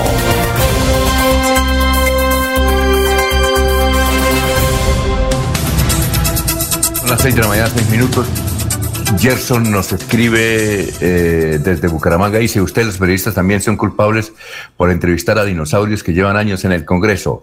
Aliana nos pregunta, ¿hay decretos para el funcionamiento de los bares? Sí, señor, sí, señora, más adelante vamos a darles a conocer esos detalles. Estamos en comunicación aquí con Emiro Arias, fue candidato a la gobernación del departamento de Santander y ahora será candidato al Senado. Hace parte de un nuevo partido que se llama Fuerza Ciudadana eh, que tenemos entendido, eh, Liliana, es que usted, eh, perdón, Emiro, es que Liliana es el, sí, lo que pasa es que Liliana es el, es, debe ser de prensa.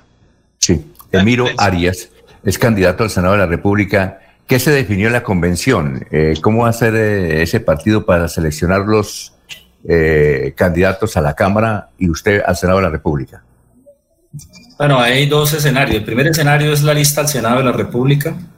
vamos con lista propia, que se está tratando de conformar desde la región Caribe, allá donde tienen un gran potencial electoral Fuerza Ciudadana, porque nace es en el Magdalena, eh, con candidatos que ya hay más o menos en 22 departamentos del país, pero se, se planteó que por cada departamento debería única y exclusivamente un solo candidato de Fuerza Ciudadana, es decir, por cada departamento militantes de Fuerza Ciudadana solamente tienen que ser un candidato a Senado. Si hay candidatos de otras latitudes que quieran integrar la lista, perfecto. Es en el aspecto del Senado. En el aspecto de, Cámara de Representantes lo mismo. Tienen que ser listas propias, no listas de coalición, eh, organizadas de la mejor manera, porque lo que estamos tratando es de consolidar una fuerza política nacional y pues mal haríamos en estar pensando en listas de coalición. Entonces tenemos una gran tarea en la región de tratar de organizar una lista propia, que no es fácil. Ustedes saben que estamos hablando arriba de 60 mil votos.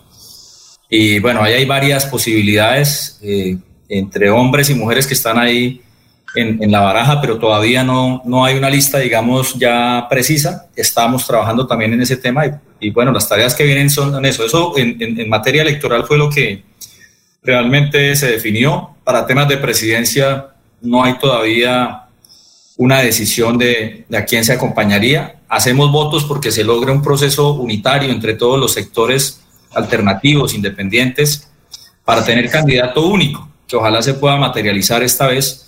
Pero como están las cosas al interior de las, de las fuerzas políticas nacionales, pues va a ser un poco complejo porque ahí se están jugando unos escenarios no solamente de diferencias políticas e ideológicas, sino también de diferencias personales muy agudas. A eso nos abocamos. Muy bien. Oiga, eh, eh, sí, ya vamos con usted, Laurencio. Emiro, eh, un asunto. Usted acompañó a Leonidas sus actividades políticas, inclusive hasta llegar al Senado de la República, luego se separó de él. Mire, Leonidas ahora acabó con el Centro Democrático. ¿Qué? Pues, Leonidas sí acabó con el... ¿No, ¿No sabía? ¿Usted no escuchó un audio en la asamblea que dijo que él tenía que decir eso porque... acabó con el Centro Democrático? ¿Cómo? Él dijo, yo, no, no, yo me identifico. ¿Se acuerda, Jorge, que aquí lo pasamos? Ah, yo me, identifico. me identifico. Usted dijo, acabó con el Centro Democrático. No, no, acabó de llegar al Centro Democrático. Ah. Es decir, dijo, yo me identifico con los postulados del Centro Democrático y ojalá no hubiera un diputado del Centro Democrático, hubiesen 15 diputados del Centro Democrático. Yo los adoro.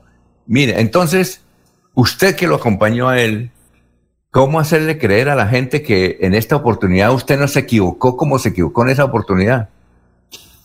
Bueno, lamentablemente Leonidas es noticia cuando renuncia a algo o cuando dice cosas salidas de contexto. Entonces, realmente no se destaca por nada más. Entonces, digamos que esa es una dificultad para poder hacer un análisis eh, Leonidas realmente representa la política, pero sí un poco es eso, es, es la desazón de haber iniciado un gran esfuerzo desde el 2015 con un candidato a la gobernación, con una gran fuerza ciudadana que pretendía derrotar las, las castas familiares del departamento y que terminó en esto que está terminando. Un Leonidas un poco salido de la realidad.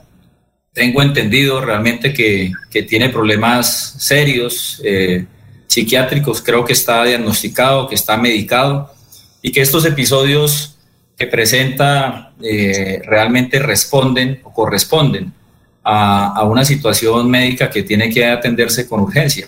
Eh, entonces, pues lamento mucho eso porque a esas cosas personales y familiares ya determinadas dentro del aspecto clínico y médico, pues a eso no hay que hacerle, eh, hacerle digamos, un análisis agudo.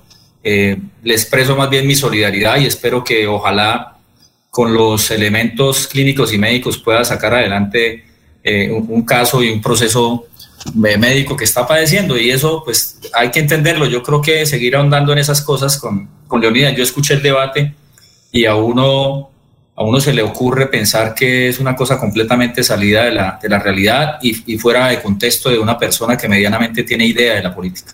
Bueno, eh, antes de Jorge Laurencio, que está pidiendo la palabra, a ver Laurencio, ¿cuál es su pregunta? Eh, señor Emiro Arias, buen día. ¿Ustedes tienen partido o es un grupo ciudadano que está en proceso de formación? Porque para llegar al Senado se requieren mínimo individualmente 100 mil votos, Cámara, unos 70 mil votos. ¿Y no será que usted van a ser igual que antes? Porque usted habla de Leonidas Gómez Gómez. ¿Será que usted llega al Senado y después renuncia para ser candidato a la gobernación como ocurrió con Leonidas Gómez? ¿Y dónde están los votos? Porque usted creo que para la gobernación, obviamente, sacar un voto es muy importante, una votación, pero ¿dónde están esos votos y dónde están los recursos? Porque esto no es con estampitas ahorita de la Virgen de la Concepción para hacer política en Santander o Colombia. ¿Quién los va a patrocinar? Bueno, varias cosas, Laurencio. Lo primero es que Fuerza Ciudadana tiene una ascendencia en el departamento del Magdalena. Es la tercera vez consecutiva que ganan la alcaldía. Arrancaron desde un proceso muy ciudadano, derrotando a cinco familias que hay allá. Eh, Carlos Caicedo, quien es el que realmente inició este proceso, hoy es el gobernador.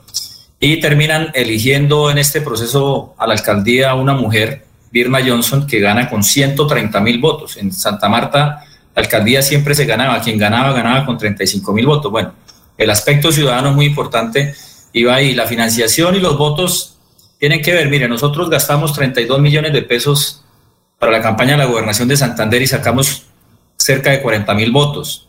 Hicimos la comparación con los gastos más o menos de la campaña de Mauricio Aguilar y sacamos cerca del 12% de los votos de los que sacó Mauricio Aguilar, que se gastó, según nuestros cálculos, cerca de 30 mil millones de pesos. Nosotros sacamos el 12% con el 0,01% de los recursos que gastó Mauricio Aguilar. ¿Qué quiere decir? Nosotros tenemos una fuerza y es la fuerza de las ideas. Y sobre esas cosas vamos a debatir y vamos a seguir discutiendo. Para eso utilizamos redes sociales, para eso utilizamos los debates, para eso utilizamos la calle como hicimos la campaña a la gobernación de Santander Laurencio y estamos seguros y convencidos que los ciudadanos van a responder de manera positiva a esto. Les repito, no es fácil porque no es lo mismo una campaña de gobernación que una campaña de Senado, pero estamos en esa disposición y vamos a seguir haciendo las campañas como las hemos hecho, plantándole a la gente la necesidad de agarrarnos de una idea, agarrarnos de un programa para Santander y rescatar y dignificar la democracia y la política en el departamento. En eso estamos. Don Jorge, 6 y 15. buenos días, con buenos días para Emiro Arias, don Alfonso. Eh, es muy cierto lo que, acaba, lo que acaba de decir, que pues él en el, ejercicio que hizo para la gobernación de Santander alcanzó esta votación. Yo, yo lo calculaba un poco más de los 40 mil, pero una muy, muy, un muy buen banco eh, de, eh, electoral que, que, le podría eh, servir de mucho de mantenerlo hacia una elección para el Senado. Creo que en alguna vez nos cruzamos y se lo dije, administre muy bien ese, ese, ese respaldo que le dieron. Pero ¿cómo sostenerlo en Santander, donde la izquierda ha demostrado que, está fracturada, que no hay una conciliación de ideas, que eh, el polo se ha ido poco a poco partiendo, por un lado Leonidas, por otro lado el diputado Camilo Torres, por otro lado Emiro Arias, eh, por otro lado otras fuerzas eh, nuevas, emergentes, como la, la, la, que llevó la familia Cote Peña, Cote Otens a, a, la misma izquierda. ¿Cómo lograr conciliar todas esas ideas para precisamente Miro Arias mantener su, nicho de 40 mil ciudadanos que, lo apoyaron, lo reconocen y por eso pues seguir creciendo y poder tener una votación significante hacia el Senado. Jorge, sí, buenos días. Yo, yo, yo creo que más allá de las alianzas y lo que pueda pasar con los sectores tradicionales de la izquierda es lo que nosotros podamos enarbolar. Precisamente nos jugamos el tema de Fuerza Ciudadana por eso. Lo que definimos en Santa Marta es que nuestra ubicación ideológica no está en la izquierda, está en la socialdemocracia y ojalá ustedes puedan leer nuestros argumentos y, nuestras, y nuestros postulados. Rompemos con ese escenario de la izquierda tradicional, nos vamos hacia la socialdemocracia y desde ahí avanzamos en una propuesta progresista. Y lo que pase con el Polo y lo que pase con estos otros partidos, pues ya cada uno tendrá su suerte. Nosotros nos vamos a la suerte nuestra, pero es la suerte de los ciudadanos, insistimos.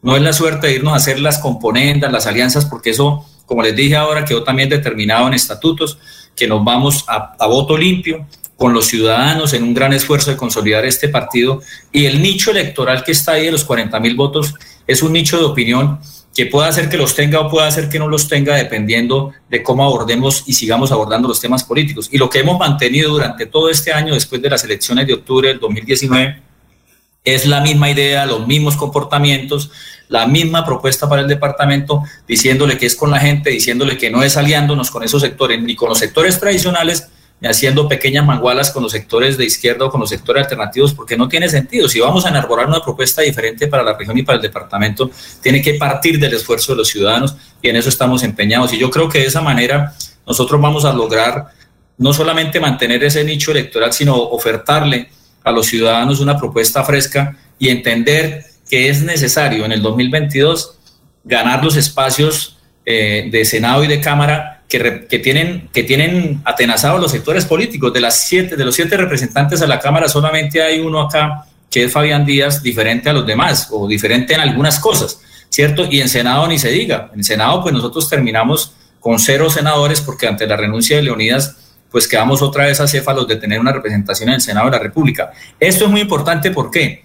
Para que los ciudadanos lo entiendan.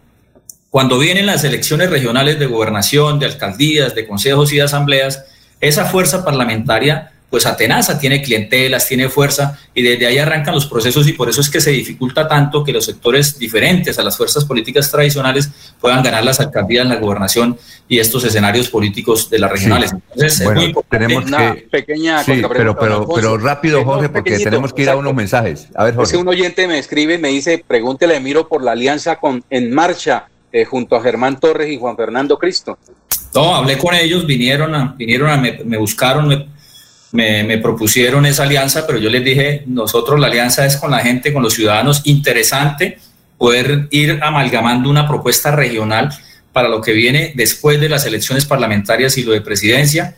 Necesitamos unificar esfuerzos entre muchos, muchos, muchos, ahí sí, entre muchos actores eh, políticos para derrotar la maquinaria electoral de la familia Aguilar y de la familia Tavera. Y en eso estamos empeñados, también diciéndole a las demás fuerzas, oiga, empecemos a hablar de un gran movimiento regional independiente donde estemos cada uno de nosotros. Entonces, con, con Germán Torres, que está ahí al frente del tema en marcha, hemos tenido diálogos. Este, este, esta, esta semana vamos a tener otro diálogo eh, con miras a eso, pero la, les repito, la independencia de Fuerza Ciudadana en, en, lo que tiene que ver con Senado y Cámara es una decisión ya tomada en la segunda Convención Nacional.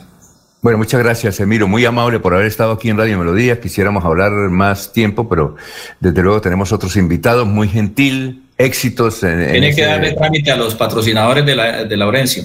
Muy bien, perfecto. Son las 6 de la mañana, 20 minutos. Vamos a una pausa. Estamos en Radio Melodía. En IDESAN administramos eficientemente y oportunamente los recursos a través de convenios con entidades públicas, organismos de cooperación nacional e internacional. Actualmente trabajamos en la rehabilitación de la malla vial gracias al convenio 1113 de 2016. Así, construimos vías para el progreso y desarrollo sostenible de nuestro departamento. Somos IDESAN, siempre Santander. Casa Herrera, el placer de invertir en la bella Mesa de los Santos. Preventa exclusiva para clientes sin comesa del 15 al 30 de noviembre. Más información al 301-643-0011. 301-643-0011. Hola mis amigos, ¿qué tal? Les habla Saúl Gómez Calderón para invitarlos para que llamen al doctor Alex Alberto García, el mejor homeópata del país. Llámenlo, cuéntele cuáles son sus síntomas y él le dirá cuántos tratamientos necesita y por cuánto tiempo. Lo más importante, le hace llegar la medicina hasta la puerta de su casa. Alex Alberto García, el mejor homeópata del país. Hola. Soy Germán Rojas. Yo tenía graves y dolorosos problemas en mis articulaciones. Y un buen día tuve la suerte de conocer en Bucaramanga al doctor Alex Alberto García. Y allí, en su consultorio, gotas que curan, encontré la solución a mis problemas. Así que, vayan, yo sé por qué se lo digo.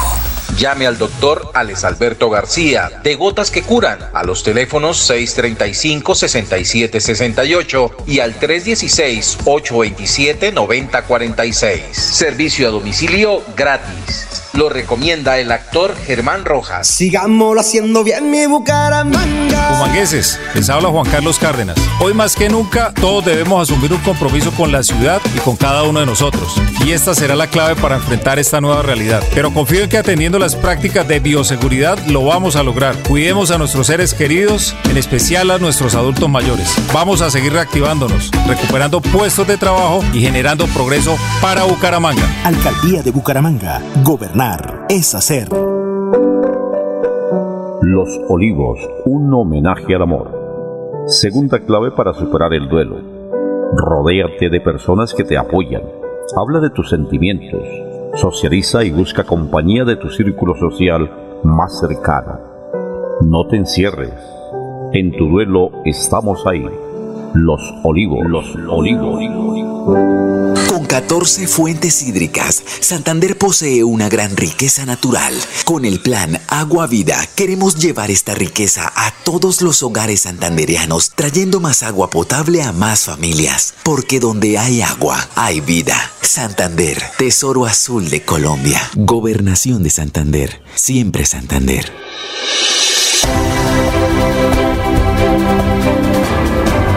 Información y análisis. Es el estilo de Últimas Noticias por Radio Melodía 1080 AM.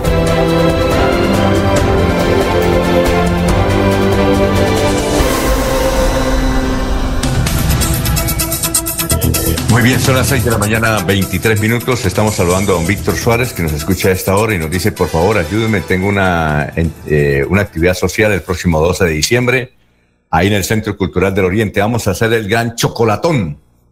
Mucha chocolate para reunir recursos y regalos para la gente de escasos recursos, para la gente de la calle que está alrededor del Centro eh, Cultural del Oriente, que es bastante ahí junto al Parque Centenario. Entonces, habrá mm, artistas de todos los géneros para animar el evento, que será animado precisamente por don Víctor Suárez, que a esta hora nos escucha. Nos escucha también don Saúl Gómez Calderón. ¿Cómo le quedó bien grabada esta cuña, Jorgito? Oiga, Jorge, las gotas, ¿ya, ya, ya se las tomó? Oiga, y ese actor, Jorge, que usted anuncia, que anuncian ahí, Germán Torres, ¿Germán qué? ¿Germán Rojas quién es? Eh, abre el micrófono, gran Jorge. Abre el micrófono. Son las seis de la mañana creo, creo, que recuerdo a Germán Rojas por algunas eh, películas, eh, por algunas telenovelas de, de grandes éxitos de los años 80 y 90.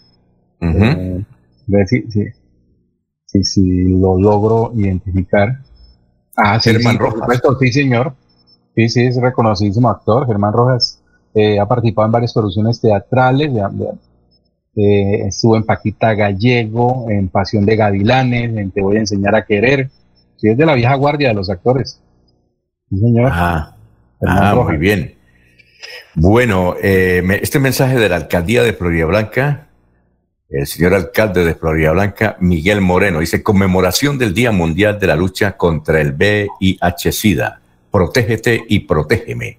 Actividades. Jornada de toma de pruebas rápidas, educación y sensibilización sobre la prevención de VIH-Sida, asesorías jurídicas y psicosociales dirigidas a la población LGBTIO o, Q, debe ser Q. Entrega de preservativos. 2 de diciembre, parque principal, de 8 de la mañana a 2 de la tarde. Una campaña que orienta el señor alcalde de Florida Blanca, Miguel Moreno. Eh, igualmente estamos saludando a Sergio Rodríguez, que nos escucha desde el barrio Provenza. Igualmente gracias a Gustavo Jerez Belandia. Eh, un saludo para Gustavo Jerez Belandia. Dice buenos días. 1 de diciembre, no hay mejor sensación que recibir una alegría este mes. Los escucho todos los días. El sargento. Saludos para Rodrigo Fernández, el expresidente de la Sociedad Santanderiana de Ingenieros, que como todo el mundo está pendiente, y a propósito, ayer no hubo eh, la audiencia que se iba a mencionar para adjudicar el contrato de 18 mil millones de pesos para las pantallas de protección a la meseta de la ciudad de Bucaramanga, que obviamente se lo va a ganar Don eh, Julián Serrano, porque todas las empresas que él eh, presentó, pues están ahí en primer lugar. Nos pregunta eh, Jorge Liévano, periodista también, que dice que nos escucha, ¿cuál es el pico y placa de hoy? ¿Usted lo tiene por ahí, el pico y placa? El pico y placa para hoy, a, a las 6 de la mañana, 26 minutos, 6 y 26. Ya se lo compartimos, don Alfonso. Exactamente, el pico y placa eh, a esta hora, mientras seguimos saludando aquí a los oyentes. Eh, Johanna Ordóñez, gracias por escucharnos desde el municipio de San Gil. Gracias, sector del puente. Viene, a ver, aquí un saludo para Sabana de Torres que está cumpliendo años. nos escribe Oliva, aquí en la ciudad de Bucaramanga. Bueno, son las 6 y 27. ¿Ya tiene el, el pico y placa, don Jorge, aquí para su tocayo Jorge Lía, no? Sí, señor, por hoy martes particulares 6, 5 y 6 y para taxis igualmente 5 y 6. ahí está la tarea. el horario pico y placa de 6 de la mañana a 8 de la noche. Muy bien. Bueno, vamos con noticia, Jorge, a esta hora de la mañana, 6 de la mañana, 27 minutos. Don Alfonso, víctimas de despojo y abandono forzado de tierras en la provincia de Soto Norte podrán presentar sus solicitudes de restitución en el municipio de Matanza. La Dirección Territorial Magdalena Medio de la Unidad de Restitución de Tierras hará una jornada de atención este martes primero 1 de diciembre en el Coliseo La Sede de 8 y 30 de la mañana a 5 de la tarde en jornada continua. Está dirigido a las comunidades de los seis municipios de esta provincia, California, Charta, Matanza, Suratá, Tona y Betas, y se cumplirá con medidas de bioseguridad. Durante la jornada, los habitantes de estas poblaciones podrán, reconocer de forma pedagógica el proceso de restitución de tierras, las rutas de atención y los requisitos para acceder, entre los que se encuentran que los hechos victimizantes hayan ocurrido entre el primero de enero de, de 1991 así como los principales canales de atención y acompañamiento a la ciudadanía, explicó el director territorial de la Unidad de Restitución de Tierras en el Magdalena Medio, Álvaro Julián Prada. Recordó que los trámites son gratuitos, no se necesitan intermediarios y para iniciar el proceso solamente se necesita la cédula de ciudadanía. Bueno, se escribe Berli Joana, dice Federico Gutiérrez, el próximo presidente de la República, vendrá también a la ciudad de Bucaramanga, le estamos preparando su bienvenida. Oiga, Laurencio, al fin usted pudo averiguar datos sobre el Partido Conservador que nos tenía en asco ayer un oyente que dijo que don José María Vesga tenía muy bastantes datos del Partido Conservador, o son los mismos los que mencionamos ayer, o hay algo nuevo. Alfonso, por ahora continúa eh, igual la situación. Hay que hablar con don Rafael Serrano Prada, el excongresista. Él tiene buenos datos porque fue vocero por el Partido Conservador en Santander, igual que Luis Eduardo Díaz Mateos y Claudia Ramírez e Isnardo Jaime Jaimes, que fueron los voceros oficiales del Partido Conservador en la gran convención nacional y quedó como eh, proyecto que los directorios municipales y departamentales sean quienes eh, estén otorgando avales para el próximo debate electoral, Senado y Cámara, porque a veces se toman las decisiones de Bogotá y poco o nada se tiene en cuenta cosas de la provincia o de los municipios santandereanos, Alfonso. El ¿Quién es el presidente del directorio conservador en Santander? En este momento creo que es Luis Eduardo Díaz Mateos como diputado, también ah, ahí está Claudia Ramírez, el secretario, el vicepresidente creo que es don Rafael Serrano Prada, también está ahí muy cerca José María Vesga Vesga y otros dirigentes, Cisnardo, no sé si el presidente más bien es Cisnardo Jaimes Jaimes, que fue candidato a la Cámara de Representantes con más de 62 mil votos, pero no logró la curul. Muy bien, vamos a una pausa, son las 6 de la mañana, 30 minutos, estamos en Radio Melodía. Cantemos la Navidad con melodía. Cantemos la Navidad como nosotros cantamos. El regalo de estar juntos que Navidad celebramos. Cantemos una canción del amor que nos ha unido y demos gracias al cielo que ese amor ha renacido. Melodía, la radio líder de Colombia.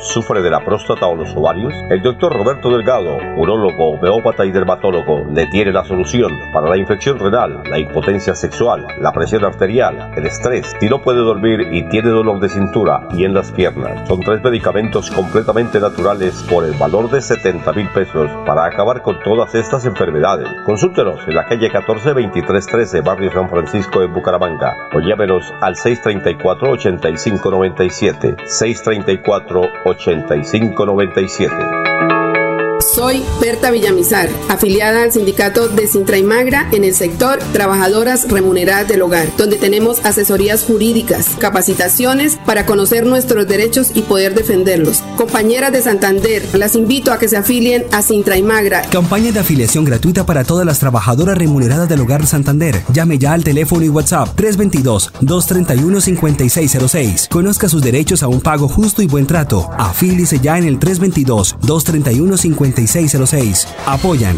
Sintra y Magra, FOS y la Federación General del Trabajo de Bélgica. Casa Herrera, el placer de invertir en la bella Mesa de los Santos. Preventa exclusiva para clientes sin comesa del 15 al 30 de noviembre. Más información al 301-643-0011. 301-643-0011. Hola, ¿qué tal amigos? Yo soy Ramiro Colmenares, fundador, director de los Embajadores Vallenatos. En esta ocasión quiero comentarles algo. Mire, gracias al doctor Alex Alberto García por sus gotas que curan me encuentro supremamente bien. Mire, yo tenía un cansancio cerebral como un dolor de cabeza y gracias a esta gota maravillosa me encuentro en un estado maravilloso. Gracias, doctor Alex Alberto García, por sus gotas. Le saluda a Julio César Galvis, el emperador del vallenato. Quiero presentarles y recomendarles al mejor homeópata de Colombia. Es el doctor Alex Alberto García. Llámelo, dígale, cuéntele cuál es su enfermedad y él le va a formular, le va a recomendar los tratamientos, la medicina que usted necesita para curarse definitivamente. Alex Alberto García, el mejor homeópata de Colombia. Llame al doctor Alex Alberto García, de Gotas que Curan, a los teléfonos 635-6768 y al 316-827-9046. 635-6768 y al 316-827-9046. Servicio a domicilio gratis. Recuerda, eres un ser con emociones y sentimientos. Es por eso que mantener una buena salud mental es esencial en todo momento. Nuestro centro de escucha y orientación psicológica está dispuesto para ti. Bienvenido. Ese Isabú presente. Línea gratuita de atención.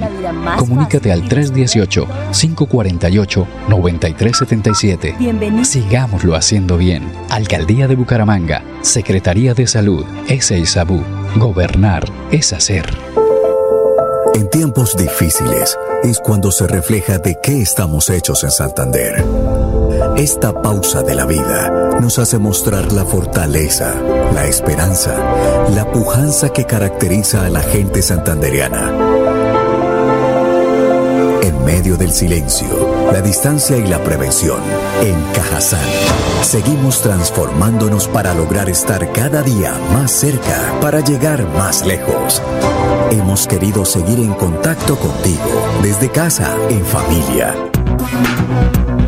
Los invitamos a sintonizar el espacio Hablando con el Abogado, de lunes a viernes en el horario de las 7 y 30 de la mañana. Un programa que le informará y le ayudará a solucionar sus problemas jurídicos, con la dirección del doctor Iván Darío Calderón, abogado egresado de la Universidad Industrial de Santander con especialización en Derecho Comercial, por Melodía, la que manda en sintonía. Amigos, les cuento que mi clase Mi Parche es una estrategia educativa diseñada por el gobernador de Santander, Mauricio Aguilar. Aquí en este espacio usted puede aprender con las asignaturas como matemáticas, inglés, naturales, sociales y familia de escuela. No se lo pierda todos los días a las 10 en punto de la mañana a través del canal del Gran Santander.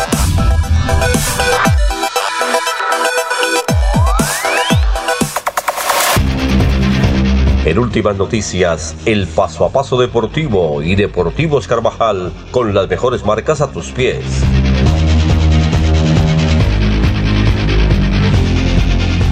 Bueno, en el paso a paso deportivo hay una noticia y es la renuncia de Jorge Luis Pinto de el equipo de Emiratos Árabes. Él ya había presentado una difícil situación, lo que pasa es que pues no lo quería comentar en público, pero él se encontró con una forma mm, de actuar de los eh, jugadores de allá. Primero que todos tienen mucho dinero, pero mucho dinero.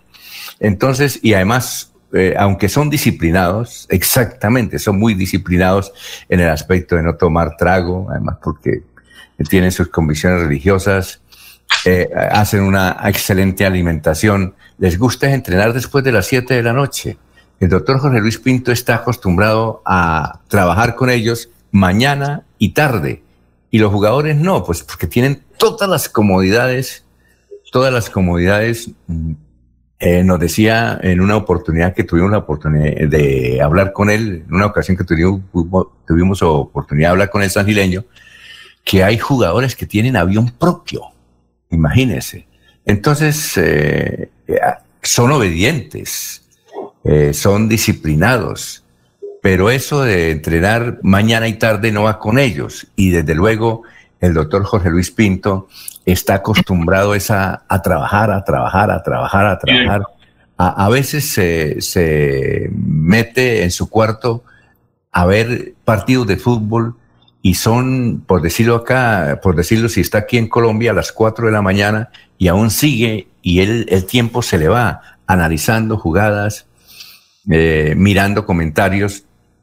Entonces él, él no estaba muy a gusto allá, estaba ganando bien, económicamente muy bien, pero lo que él quería es una representación fuerte como la tuvo eh, cuando estuvo en Inglaterra. En fin, él se viene acá no porque quiera ser, ah, si lo llaman a ser técnico de la selección Colombia, que ya fue listo, pero él se vino era porque no quería, es decir, quería ser honesto con él y, y honesto con los señores de Emiratos, habló con ellos y estuvieron de acuerdo y se viene. Y él tiene desde hace mucho tiempo eh, muchas solicitudes de equipos de Costa Rica, de Centroamérica, donde es muy apreciado. Eh, inclusive eh, hace tres meses hicieron una encuesta, un diario de Costa Rica, creo que fue La Nación o algo por el estilo, y le preguntó cuál es el técnico que merece Costa Rica, y él ganó en primer lugar lejos. Él también es muy querido en Alianza Lima. Director. Eh, y entonces, eh, por eso es que Jorge Luis Pinto renunció, más que no porque peleó con nadie, sino porque la forma de ser de ellos es, es- es esa.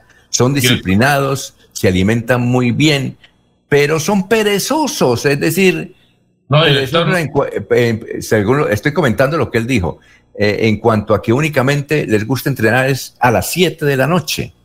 Ya vamos, sí, César, cuéntame. Lo que Lo sucede escuchamos. es que- pues, lo que sucede es que el fútbol eh, es, es la, la representación simbólica de la guerra, ¿no? de la guerra entre los seres humanos. Solo que el fútbol es una representación simbólica porque proviene de llevar la cabeza de una persona hacia, el, hacia otro pueblo y así. Entonces eh, se volvió fútbol, juego de pelota. Entonces hoy en día el fútbol moderno, creado por los ingleses, inventado por los ingleses, pues es una simbólica de la confrontación. Y para eso hay que ser aguerrido, luchar, bregar, etcétera. Por eso generalmente el fútbol lo practica, el fútbol profesional, de competencia, lo practican personas, lo juegan personas, lo compiten personas que eh, asumen la vida como un reto, ¿no? Para los árabes ricos, pues es un hobby. Entonces, eh, es un hobby, es una actividad lúdica, es una actividad meramente lúdica solamente y la pasan bien y, juegan, como aquí cuando van a jugar o los médicos, los ingenieros o los taxistas. Es así, es después de, de la jornada. Hacen 10 cosas en el día y después de las 7 van y patean. Jorge Luis Pinto es de, la, es de la ultra mega disciplina y del orden. Entonces ahí no hay, digamos, no hay en ese sentido profesionalismo aunque tengan disciplina. Y lo segundo es que de pronto se dio cuenta que iba de gancho ciego y de todos modos Jorge Luis Pinto es santanderiano y tuvo una salida eh, cortés y con urbanidad. Pero de pronto se dio cuenta que iba de gancho ciego por parte de, de Emiratos Árabes, de Mudala, de contratar a un santanderiano para la selección de Emiratos Árabes, donde le están echando el lance a, a, a, de- a de- a- destruir el páramo de Santurbán y a llevarse el oro. Y entonces se dio cuenta de eso. Lo que pasa es que Jorge Luis Pinto es una educada, culta, con mundo, cuatro o cinco idiomas en la cabeza, y sabe decir sí y sabe decir no. Me alegra mucho. Bueno, oiga, César. Bueno, Alfonso, vamos, a un, ¿no sería vamos, San- vamos, San- vamos a un mensaje y regresamos en un instante y seguimos hablando. Vamos a un mensaje 6 y 41. En Deportivos Carvajal con las mejores marcas a tus pies. Deportivos Carvajal, la tienda número uno de Bucaramanga, en el centro comercial Cañaveral, Cacique, Cabecera, La Isla y el outlet de la calle 36 con 26 en Bucaramanga. Deportivos Carvajal con las mejores marcas a tus pies. Bueno, ¿qué me decía don Laurencio? Alfonso, ¿no sería el lenguaje que tumbó San Santurbán y por qué no entendió bien árabe? Por eso fue que decidió regresar al país antes de que se enredara por ahí por San Santurbán.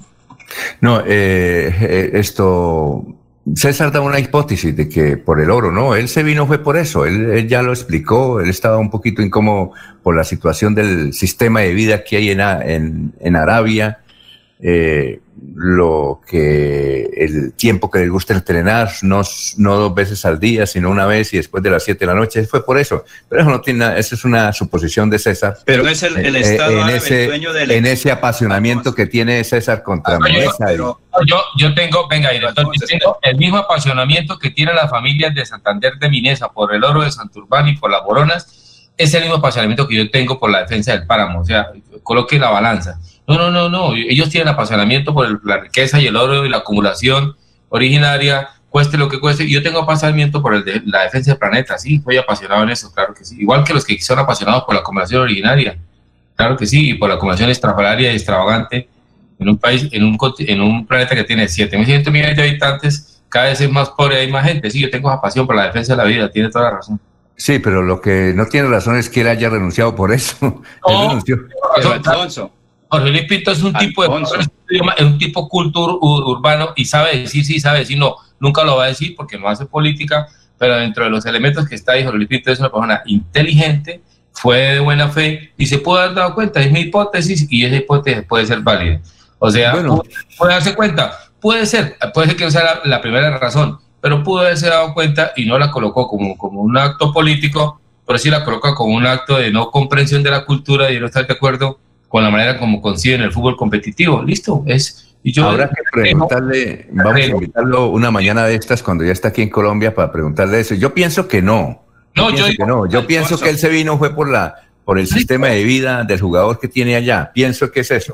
yo le voy a decir que, que seguramente no lo considero, pero que así como mandó un mensaje en su momento de que estaba, no sé, había ido de gancho ciego o estaba de acuerdo que explotaran Santurbán, le voy a decir que de pronto ya no está de acuerdo y que se dio cuenta que iba de gancho ciego o que finalmente eh, le parece que no, que no puede estar en ese fútbol. Le voy a decir eso, claro que sí. Voy a hacer que en cuenta de la opinión que genera cuando uno toma acciones sin un poquito de profundidad y pertenece a un contexto santanderiano, dice que es santanderiano, dice que es colombiano y eso convoca todo este debate político ser colombiano. Bueno, Laurencio, algo para un- unos segundos para porque vamos a la El pausa. fútbol es, Alfonso, el fútbol como lo otro es un negocio y los árabes saben muy bien de eso. Ellos son dueños de muchos equipos en el mundo y también de muchas inversiones. Entonces, eso hay una relación económico-futbolística, deportiva, pero finalmente económica. Es una relación. Ellos invierten es para tener recursos. Y si con el señor Pinto como entrenador de su equipo estatal, que es el Estado árabe ahí representado, no dado los resultados requeridos tanto en fútbol como pues Bueno, bien, no vamos a una listo, vamos a una pausa a terminar la sesión de Deportivos Carvajal y a continuar con los mensajes comerciales de las 6 y 45 aquí en Radio Melodía. En Deportivos Carvajal con las mejores marcas a tus pies. Deportivos Carvajal, la tienda número uno de Bucaramanga, en el centro comercial Cañaveral, Cacique, Cabecera, La Isla y el outlet de la calle 36 con 26 en Bucaramanga. Deportivos Carvajal con las mejores marcas a tus pies.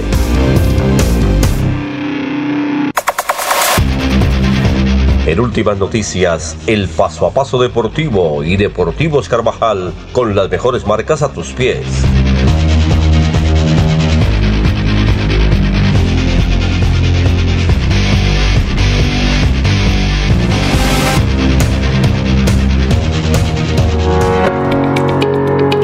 Acceso agua potable, Santander se levanta y crece. Plan Agua Vida. Un pacto por el bienestar y nuestra calidad de vida.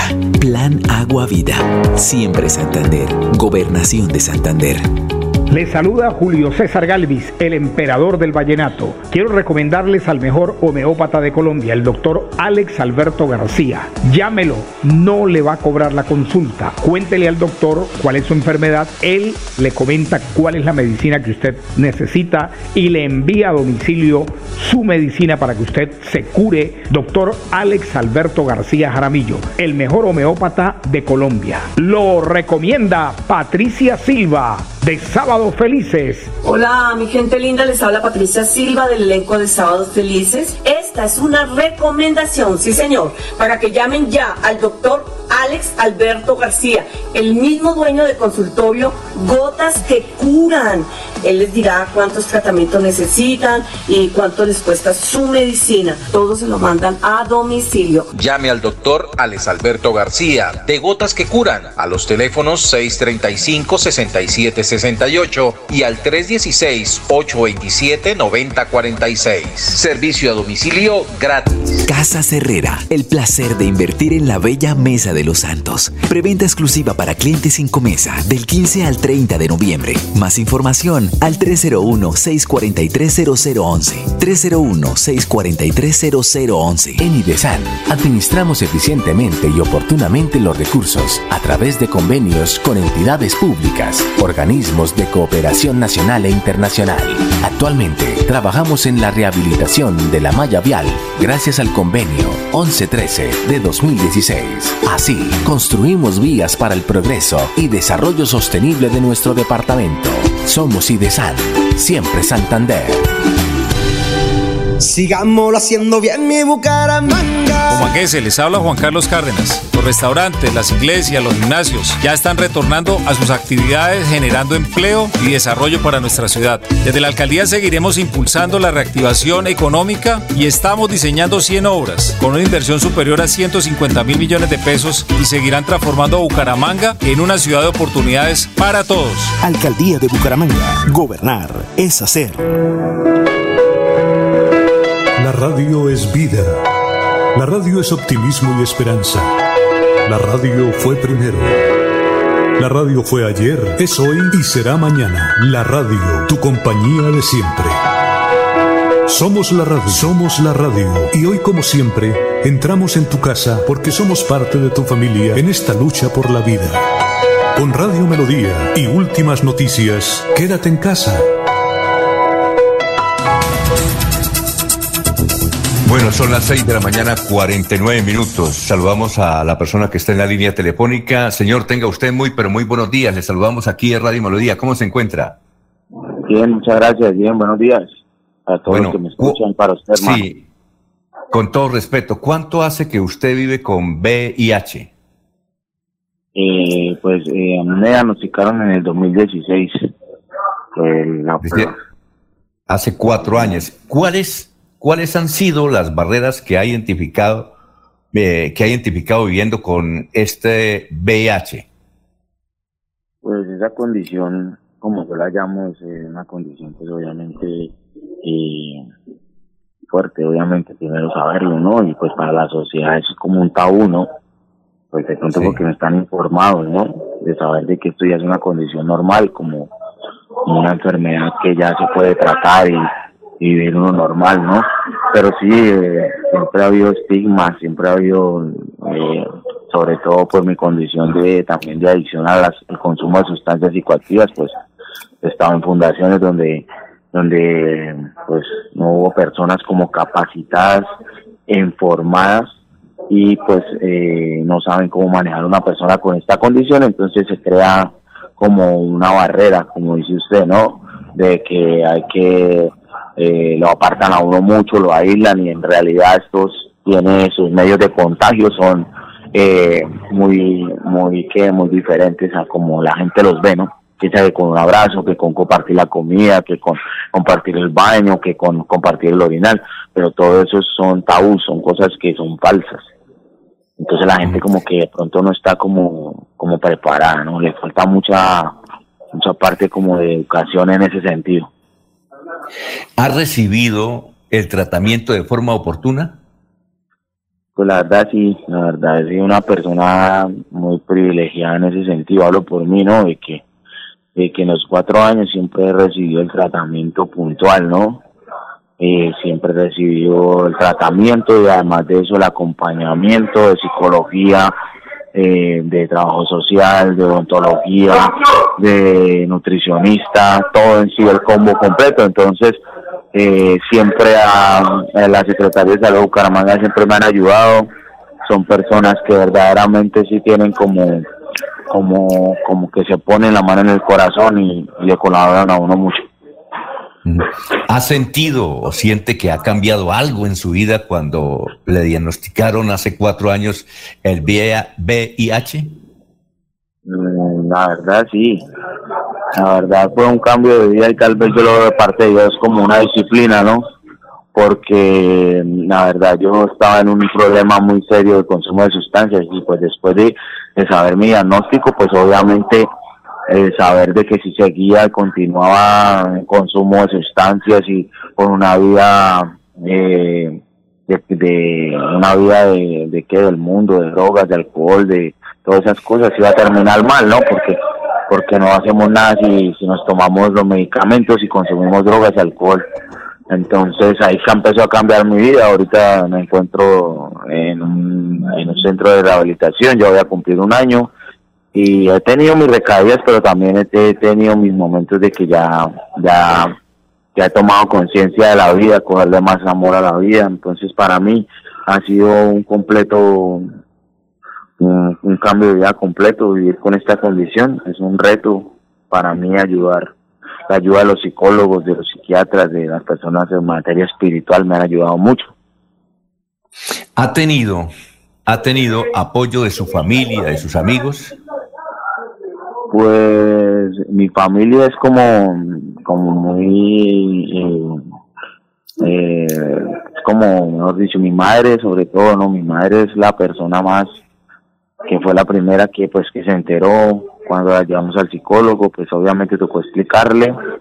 Eh, es un dolor de madre fuerte saber que, que eso pasó y pero ya poco a poco también fue yendo a terapias conmigo y fue eh, aprendiendo de que es una pues, esto se vive normal. También pues mis hermanos mis hermanas los que saben pues obviamente yo los he ido como como educando de cómo es que se vive con una persona así no entonces eh, mi familia mi madre es no, para mí es como como lo más importante ahorita y y ella ha sido eh, mejor dicho lo el estandarte no sí obviamente Bueno, y finalmente, ¿qué le recomienda a la población en general frente a la prevención del VIH y las ITS? Bueno, primero que todo lo más importante es eh, hacernos la prueba, ¿no? Independientemente de tener unas relaciones sexuales, eh, la prueba es, la prueba cada seis meses o cada año es, eh, es algo importante. De pronto la gente le da miedo saber que de pronto sí lo tiene, pero yo entendí algo, que es mejor saber que, que uno lo tiene, uno tiene esto y que se puede tratar a saber que no lo tiene y pues mm, que sea demasiado tarde, que ya sea un SIDA, que ya sea, porque el SIDA y el VIH es muy diferente. Entonces ya llegaron un momento donde ya, ya no haya nada que hacer, entonces eh, es importante eso. Ahorita la labor que está haciendo el ISAU con, eh, pues el ISAU y a, nivel nacional todos los entes de salud con las pruebas rápidas es algo muy importante. Es algo que, que está quitando como ese estigma, también están dando charlas, entonces es importante que las personas se animen a ir a hacerse la prueba que las personas eh, tengan conciencia de que esto es una enfermedad que se puede tratar normal, que con un medicamento eh, se puede vivir normal hasta el fin de los tiempos. Eh, yo gracias a Dios pues ahorita en este momento soy una persona indetectable, que no contagio a la gente, que no tengo, pero tomo, que cuidarme obviamente. Eh, otra cosa es utilizar el preservativo, es muy importante, tener el sexo seguro con su pareja y pues eh, obviamente eh, buscar la manera de, de de saber verdaderamente qué es el VIH y qué, qué es verdaderamente eh, una enfermedad como esta que pues con el avance científico y, y médico ya se puede tratar normal, o sea que no hay nada que temer. Bueno, muchas gracias señor por estar aquí en Radio Melodía, muy gentil, eh, que pase un buen día. Bueno, muchas gracias, que un buen día. Bien, perfecto. Esto hace parte de la campaña que tiene la Alcaldía de Bucaramanga, la Secretaría de Salud de Bucaramanga y el ISABU, eh, al cumplirse hoy el día de las campañas contra el SIDA eh, y el VIH. Bueno, son las 6 y 56 minutos. Vamos para, para una ah, información desde Miami, pero antes de que venga Miami, eh, nos indica eh, Juan Alberto, dirigente comunal del norte de la ciudad de Bucaramanga, que a partir de hoy se reabren los recrear. Se reabren los recrear. Muchas gracias, Juan Alberto. Perfectamente, estaremos informando entonces. A partir de hoy estarán, eh, Juan Alberto vive en el barrio Kennedy, que próximamente en el barrio Kennedy van a tener, pero por ahora está La Victoria, La Joya, Los Colorados, Mutis y por venir. A partir de hoy se abren los recreos. Muchas gracias, Juan Alberto, por informarnos desde el barrio Kennedy. Ahora sí, nos vamos con la información desde Miami.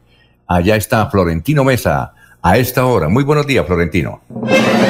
Esta es la vuelta al mundo en 120 segundos. Le saluda Florentino Mesa. La farmacéutica Moderna solicitó la autorización de emergencia de Estados Unidos para su vacuna para la COVID-19 después de que los resultados completos de un estudio en etapa tardía mostraran que tenía una efectividad del 94.1% sin problemas graves de seguridad. La enfermedad ha contagiado ya en todo el planeta a 63.649.000 personas, de las cuales han fallecido 1.475.000. El director general de la Organización Mundial de la Salud OMS lanzó la voz de alarma ante la rápida propagación de la COVID-19 en Brasil y en México, exhortando a las autoridades de ambos países a tomarlo muy en serio.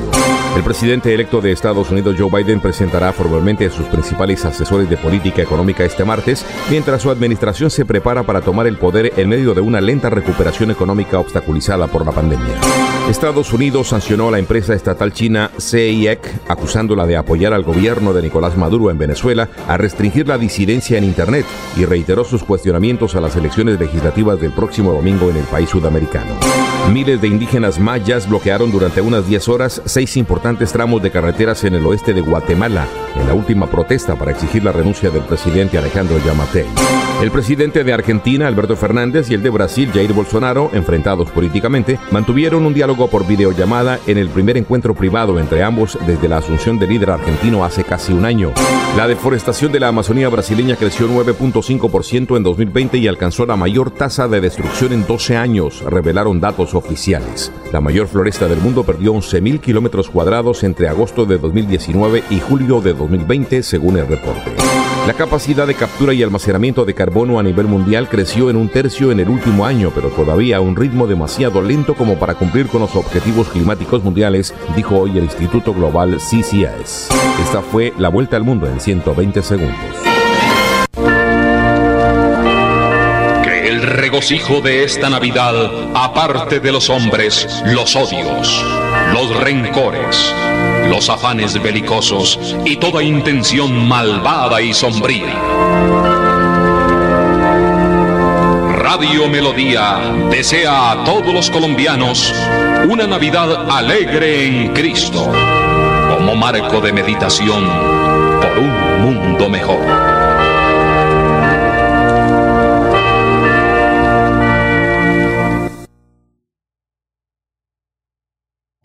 Casa Herrera, el placer de invertir en la bella Mesa de los Santos. Preventa exclusiva para clientes sin comesa del 15 al 30 de noviembre. Más información al 301-643-0011. 301-643-0011. Presenta Profes una estrategia educativa liderada por el gobernador Mauricio Aguilar desde la gobernación de Santander. Todos los niños de Colombia cada día aprenden con lengua castellana, matemáticas, ciencias naturales, ciencias sociales y ética y valores a las 9 de la mañana por el canal.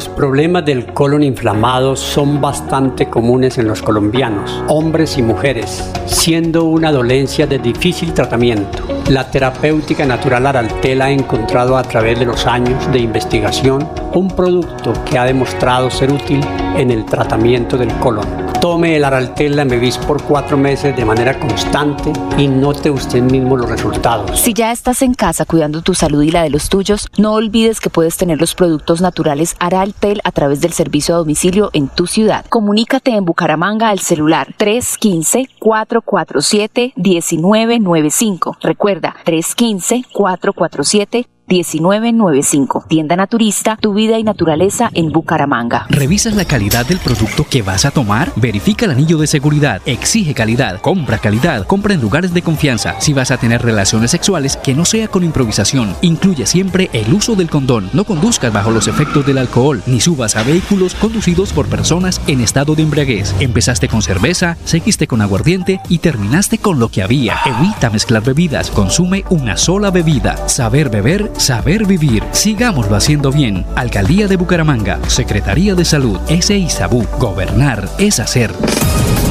Estas son últimas noticias. Las noticias de la hora. Hola, ¿qué tal? Soy Florentino Mesa y estas son UCI Noticias y Paz. Colombia acumuló 1.316.806 casos de coronavirus y 36.766 víctimas mortales por la pandemia, de acuerdo con el último reporte del Ministerio de Salud.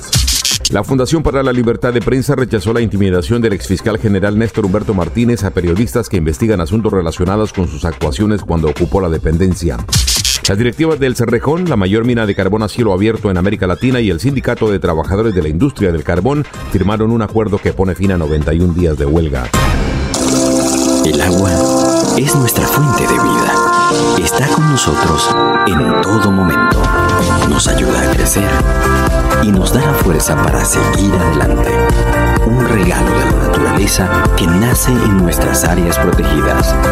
Más de un tercio del agua que consumimos proviene de ellas.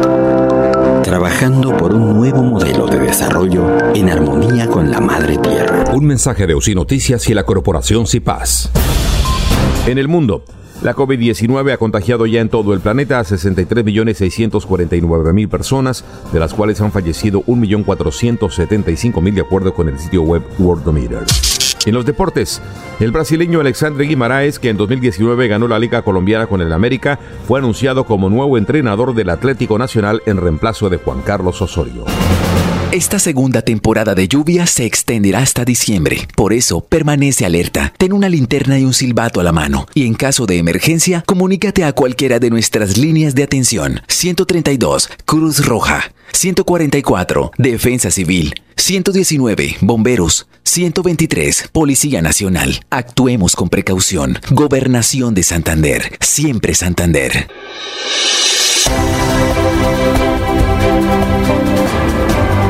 Información y análisis. Es el estilo de Últimas Noticias por Radio Melodía 1080 AM.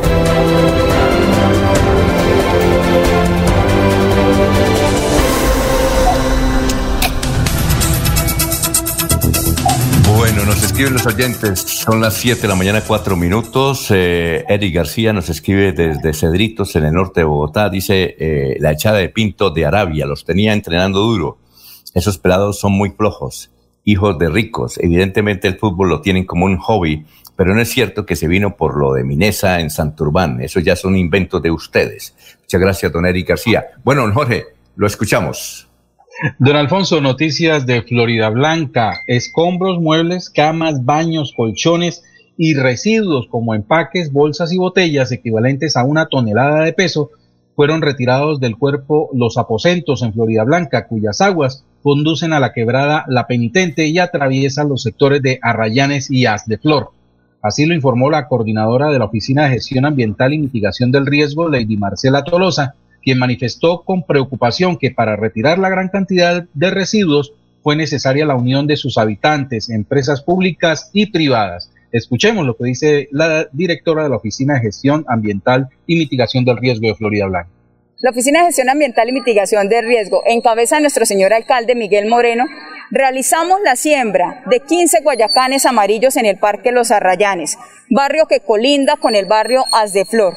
Realizamos la recolección de residuos sólidos y de inservibles del cuerpo de agua Los Aposentos, que conecta más adelante con la quebrada La Penitente. Hacemos un llamado a toda la comunidad florideña y en especial a esta comunidad que colinda con el cuerpo de agua Los Aposentos, a que hagan un buen manejo de residuos sólidos y que mantengamos todos limpias nuestras fuentes hídricas. Recuerden que unidos avanzamos. Muy bien, Jorge. Son las 7 de la mañana, 6 minutos. Nos escribe Abelardo Rojas. La primera que debe renunciar de la política y de la U es la señora Dylan Toro. Dilian Toro. Lleva 40 años dando lata en la política y es igual que todos. Don Laurencio, lo escuchamos. Son las 7 de la mañana, 6 minutos. Ayer fue precisamente la clausura de las sesiones ah, ordinarias según tercer periodo de la Asamblea del Departamento. Diputados apoyan crédito proyectos Obra Santander. Eso fue ayer en la clausura que dijeron, hay apoyar al gobernador Mauricio Aguilar Hurtado porque viene trabajando en el edificio de Santander. Y un titular bien interesante, no podemos castigar al pueblo santandereano por este año tan difícil que ha pasado. Lo dijo Giovanni Leal del Partido B. Él es consciente que hay que buscar proyectos para el desarrollo regional, no la crítica como lo hacen muchos cómodamente de los escritorios, criticar todo porque hay que criticar. Precisamente aquí está Giovanni, Giovanni Leal y el gobernador de Santander. Lo más importante en esta época de pandemia es reactivar la economía. Eh, Claro, nosotros tenemos una función y es que la función de nosotros es hacer control político. Y efectivamente eh, se propuso, yo propuse que se hiciera una comisión accidental a efectos de hacerle un seguimiento a, esta inversión que se va a realizar por, y, eh, con el, mediante el crédito o el empréstito que, se autorizó o que se está autorizando en este momento en la plenaria. Eh, nosotros vamos a hacerle un seguimiento y venimos haciéndolo. Claro, tenemos unos, unos gobiernos anteriores que han tenido falencias en planeación, que han tenido falencias en seguimiento de sus proyectos, pero no significa que nosotros, quienes eh, fuimos elegidos para este periodo, en este momento eh, no tengamos la posibilidad de tratar de mejorar, de estar pendientes, de estar acompañando cada uno de los proyectos de los 15 proyectos que se pretende realizar con el empréstito. Vamos a hacerles seguimiento, vamos a, estar pendientes, vamos a ir a los territorios a revisar y nosotros seremos los primeros que vamos a, dar información y también le solicito a la ciudadanía que también ellos son veedores, todos los ciudadanos somos veedores de las obras que, que, impactan a cada uno de nuestros municipios. Eh, la idea es que sea una comisión en donde participen diferentes diputados, eh, podemos no se ha definido el número exacto, pero creemos que pueden ser cinco diputados y todas las fuerzas políticas pueden estar incluidas en, ese, en esa comisión. Efectivamente, yo estaré dentro de esa comisión eh, porque me interesa, porque mi profesión me lo permite hacer acompañamiento, estar pendiente de cómo son los procesos contractuales y, y darle un parte de tranquilidad a la ciudadanía que lo que estamos promoviendo es desarrollo, inversión, no estamos promoviendo corrupción. Reitero, lo más importante en esta época de pandemia es reactivar la economía. Eh, claro, nosotros tenemos una función y es que la función de nosotros es hacer control político. Y efectivamente. ¿Y qué dijo el gobernador de Santander, Mauricio Aguilar, ayer en la clausura de las sesiones de la Asamblea de Santander y posesión de la nueva Junta Directiva? Los planes de apoyo a las poblaciones vulnerables, todo esto que nos ha permitido ser uno de los departamentos que mejor nos hemos reactivado y estamos trabajando para recuperar los empleos perdidos y crear muchos más. En el gobierno de Siempre Santander tenemos unos retos para la gente, una gobernación de progreso y una gobernación para el mundo. Por esta razón, quiero agradecerle su apoyo para sacar adelante los proyectos que transformarán el futuro de los santanderianos. Muy bien, era el señor gobernador del departamento de Santander, Mauricio Aguilar. Bueno, la, asamblea ahora quedó con un nuevo presidente, eh, tiene muchos retos. Eh, se aprobó, eh, creo, Laurencio, que fueron 150 mil millones de pesos. Inclusive, entiendo que los, diputados, de, los diputados de la liga, que son dos, Anabel y Jonathan, ellos aprobaron ese préstamo, ¿no? Porque escuchamos ayer en el Facebook Live a Rodolfo Hernández protestar por la actitud de ellos de haber aprobado ese préstamo que se necesita para el departamento de Santander. ¿Es un préstamo a 30 años, ¿se entiendo? Sí, es un préstamo a 30 años. Eh, no sé exactamente el, no sé exactamente el tiempo, pero Alfonso, es que son obras de interés. Mire, ¿qué dijo ayer el gobernador? O mejor, este fin de semana en la Mesa de los Santos, se requieren recursos para terminar el acueducto de Chicamocha, para terminar la construcción hospital de los, de los santos, para impulsar el turismo, para otras obras que requieren en varios municipios.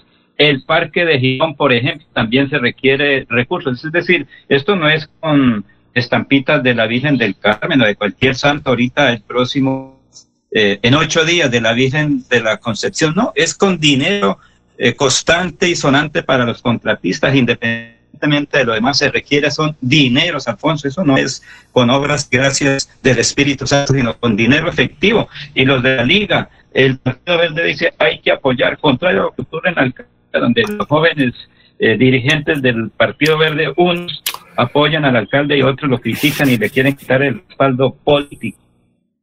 Muy bien, son las 7 de la mañana, 12 minutos. Vamos con los oyentes. Jesús Pavo Maldonado dice que nos, nos escribe de Cúcuta, dice, el profe Pinto debería venir a reorganizar y recuperar el glorioso Cúcuta Deportivo que él hizo campeón. Viviana nos escribe del municipio de Tona. Eh, a los cultivadores de papa hay que ayudarlos. Estaremos este fin de semana en la Plaza Cívica apoyando a esta, a los paperos. Eh, por Facebook nos eh, llega lo siguiente, dice buenos días, ella es Andreina del Carmen Urrutia Gando. Tiene un bebé de nueve meses. En la mañana de ayer salió y hoy es la hora y no ha regresado. Vivía en el corregimiento El Llanito, pero ayer nos avisaron que la vieron vía Bucaramanga era para que por favor, a ver si corrían la noticia en Radio Melodía, para que si alguien la ve, por favor nos avisen. Se lo agradecería muchísimo. Este es el número donde se puede dar cualquier información. El 320-737-3292. 320-737-3292. Sí, 320-737-3992, perdón. Es que está muy pequeño el número, 320-737-3992, a ese número, por favor. Ella es una muchacha especial, es sordomuda y no sabe leer ni escribir, anda con su niña de brazos. Eh, ella es Carmen Urrutia Gando. Eh, así es que, por favor, hay que llamar, repito el teléfono, al 320-737. 3992. Bueno, eh, Jorge, vamos con más noticias. Eh, son las 7 de la mañana, 14 minutos. Estamos en Radio Melodía. Don Alfonso, a partir de este martes, Colombia estrena nueva cédula de ciudadanía. Será digital y se expide por 20 años. De, se expide. Se le está dañando el satélite, don Jorge. Don Jorge, se le está dañando el satélite, como dice don Laurencio. ¿Qué está Bueno, no, hay que, hay que revisarlo. Mientras tanto. Lugar y fecha de nacimiento, lugar y fecha de expedición del documento, sexo, firma, foto, código QR cifrado, eh, datos biométricos, eh, tendrá datos biométricos e información eh, Jorge, vamos a, revisar su, su, comunicación y a leer nuevamente luego de estos mensajes comerciales, pero, y está también don Soel Caballero que nos está pidiendo allá, nos está levantando la mano, Jorge, decís que vamos a unos mensajes, vamos con Soel, pero antes de eso, este mensaje, Francisco Espinel, dice, le tengo la primera obra del, al diputado para que vaya a revisar el elefante blanco que hay en Barbosa, que corresponde a la fustada terminal de transporte a la que ya le invirtieron cerca de 8 mil millones. Y solamente se hicieron unas columnas y nada más. Oiga, las columnas más caras del mundo, 8 mil millones en Barbosa. Ojalá, yo, y nosotros creemos que el presidente de la Asamblea, el nuevo presidente, eh, debe saber de este elefante blanco por el cual debe pasar cada rato. Nos dice don Francisco Espinel, 8 mil millones por colocar dos columnas, increíble. Vamos a unos mensajes, son las 7 de la mañana, 16 minutos. Casa Herrera, el placer de invertir en la bella Mesa de los Santos. Preventa exclusiva para clientes sin comesa del 15 al 30 de noviembre. Más información al 301-643-0011. 301-643-0011. ¿Sabías que la competitividad y el desarrollo de un departamento están relacionados con la infraestructura vial? Por eso, con el Pacto Funcional Siempre Santander, abrimos camino hacia el progreso. Gobernación de Santander. Siempre Santander. Los Olivos, un homenaje al amor. Tercera clave para superar el duelo. Cuida tu salud. Llena tu cuerpo de energía y pensamientos positivos Practica ejercicio físico. Aliméntate bien y duerme las horas adecuadas. En tu duelo estamos ahí. Los olivos, olivos. IDESAN administramos eficientemente y oportunamente los recursos a través de convenios con entidades públicas, organismos de cooperación nacional e internacional. Actualmente trabajamos en la rehabilitación de la malla vial gracias al convenio 1113 de 2016. Así, construimos vías para el progreso y desarrollo sostenible de nuestro departamento. Somos IDESAN, siempre Santander. Sigámoslo haciendo bien mi Bucaramanga. Humangueses, les habla Juan Carlos Cárdenas. Hoy más que nunca, todos debemos asumir un compromiso con la ciudad y con cada uno de nosotros. Y esta será la clave para enfrentar esta nueva realidad. Pero confío en que atendiendo las prácticas de bioseguridad lo vamos a lograr. Cuidemos a nuestros seres queridos, en especial a nuestros adultos mayores. Vamos a seguir reactivándonos, recuperando puestos de trabajo y generando progreso para Bucaramanga. Alcaldía de Bucaramanga. Gobernar es hacer. Hay más noticias. Muchas noticias, muchas noticias en Melodía 1080 AM. Eh, son las 7 de la mañana, 18 minutos. Jorge, a ver si ya mejoramos el sonido. Jorge, ¿qué nos quería decir? Porque la anterior noticia no se alcanzó, no se alcanzó a escuchar. Lo escuchamos. Muy bien, don Alfonso. Anunciábamos que a partir de este martes Colombia estrena una nueva cédula de ciudadanía. Será digital y se expide 20 años después del formato actual que está basado en tecnología AFIS. Tendrá un costo cercano a los 50 mil pesos y tendrá una vigencia de 10 años. No será de uso obligatorio por ahora, ya que la actual cédula se mantiene vigente y no habrá que cambiarla. La nueva tendrá nombre, apellido, número de identificación, lugar y fecha de nacimiento, lugar y fecha de expedición, sexo, firma, foto, código QR cifrado, datos biográficos e información de seguridad confidencial y biométrica que garantizará que solo pueda ser usada por el titular, evitando la suplantación de identidad. También tiene una zona de lectura mecánica conocida como MZR que habilita su verificación como documento de viajes a destinos de la Comunidad Andina de Naciones. La cédula digital puede ser descargada en celulares, smartphone y se podrá usar sin conexión a Internet, descargando previamente la aplicación de la registraduría. Son las 7, 19 minutos, nos vamos para Barranca Bermeja. Allá está Soel Caballero. Soel, ¿cómo está? Tenga usted muy, pero muy buenos días. Soel Caballero está en Últimas Noticias de Radio Melodía 1080 AM.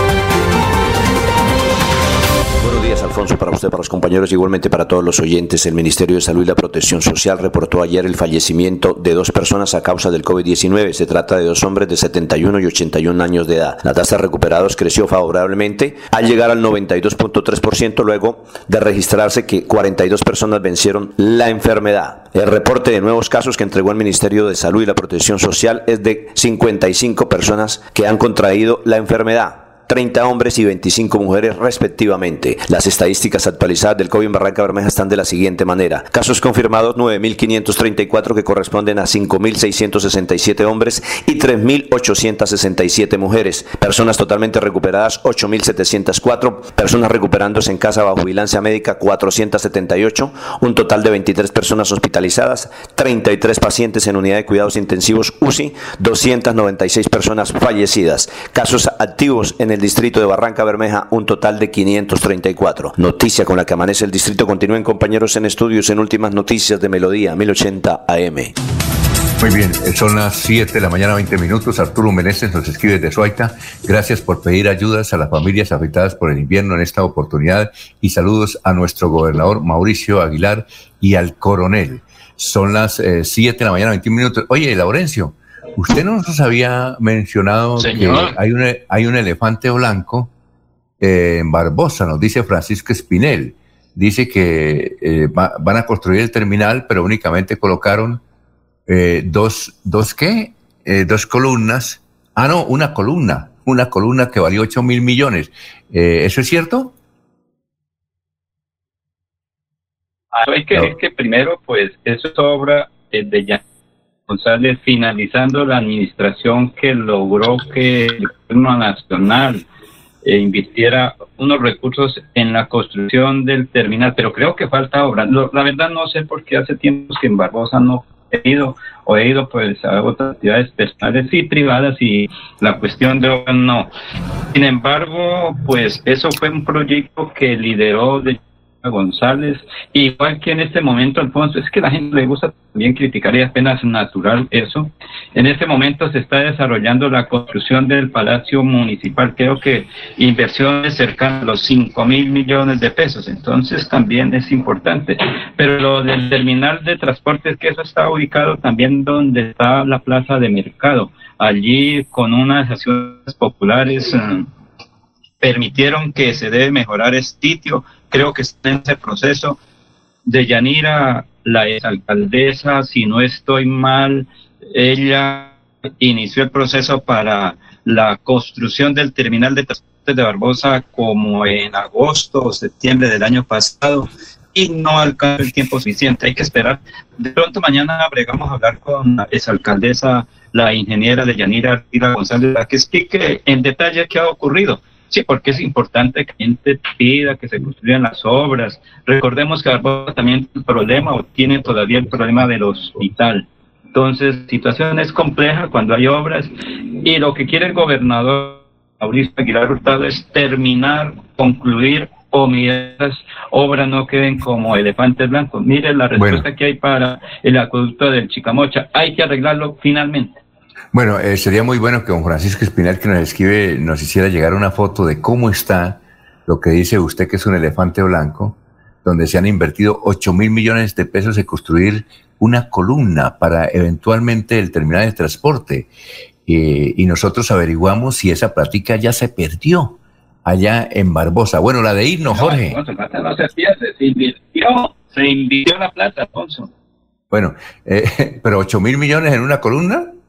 Uy, bueno, oiga, No Jorge, creo, Alfonso. Lo que pasa es que la gente le gusta criticar, criticar por criticar, Alfonso. Pero nos gustaría... hay que hablar mañana con Deyanira Elvira González. Sí, pregúntele y dígale, bueno, doctora, ¿qué, qué pasó? Y don Jorge Espinel, que nos mande una fotico de ese lugar. Eh, Jorge, la de irnos. Don Alfonso, noticia de última hora a nivel internacional que tiene que ver con el coronavirus. Las farmacéuticas Pfizer y BioNTech solicitaron a la Unión Europea poder distribuir su vacuna en el viejo continente. Si adquieren esta autorización, la vacuna podría comenzar a usarse antes de finalizar este año.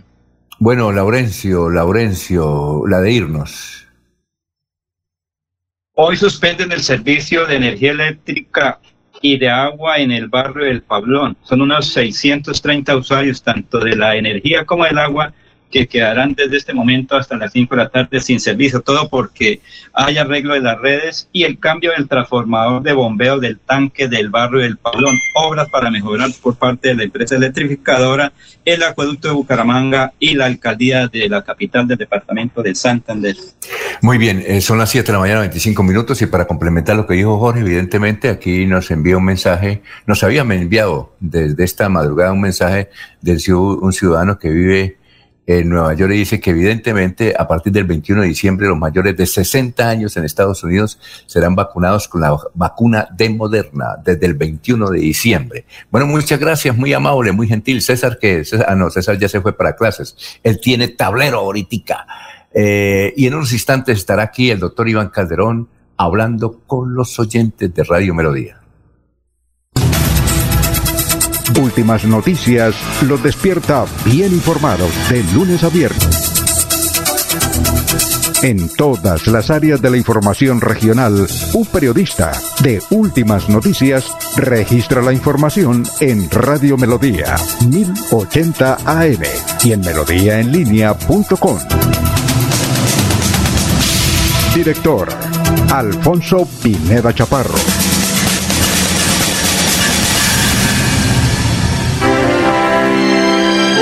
Decir Navidad es decir amor, decir paz, armonía, concordia, buena voluntad, hacer el bien, compartir lo mejor de cada uno. La Navidad es el tiempo ideal para estrechar manos y corazones.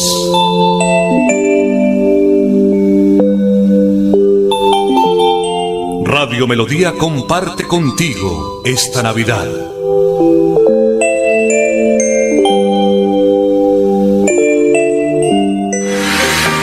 ¿Sufre usted de hongos, psoriasis, vértigo, rasquiñas o tos? El urólogo, homeópata y dermatólogo Roberto Delgado le tiene la solución. Comuníquese al 634-8597. 634-8597. Estamos en Facebook como Roberto Delgado Aceros y en Bucaramanga, en la calle 14 2313. La gente, lo más importante de nuestra radio. La gente, la gente, lo más importante de nuestra Lo más radio. importante de nuestra radio. Ustedes que nos escuchan en todas partes. Ustedes que nos prefieren siempre. Ustedes que nos han seguido toda la vida. La gente, lo más importante de la radio. Nuestra gente, técnicos, operadores, locutores y periodistas, amalgama de juventud y experiencia para hacer más fácil la comunicación. En Melodía la gente, lo más importante de la radio, lo más importante de la radio. Cuando pienses en amor, pasión, piensa en mí, Damiana. Pide ahora mismo tu tableta de Damiana para que disfrutes al máximo de una relación sexual con toda la energía, vitalidad y que te permita durar el tiempo que tú quieras. Damiana, pídela a domicilio en Bioalterna 643-6636 o al celular 321-441-6668. Bioalterna, calle 55 31 17, Barrio Antiguo Campestre, Bucaramanga.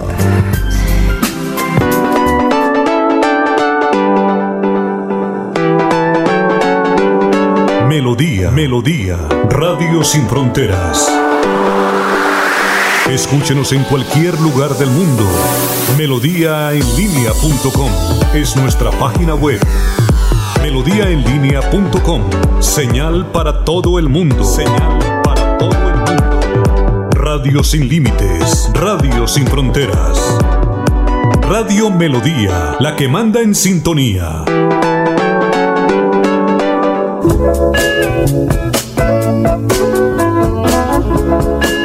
Usted nos escucha siempre. Usted nos prefiere porque somos el más corto camino para hallar comunicación, diversión y compañía. Melodía. La que manda en sintonía.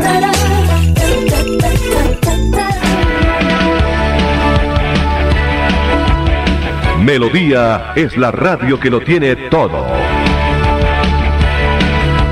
Noticias.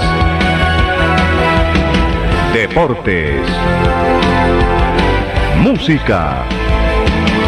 Variedades.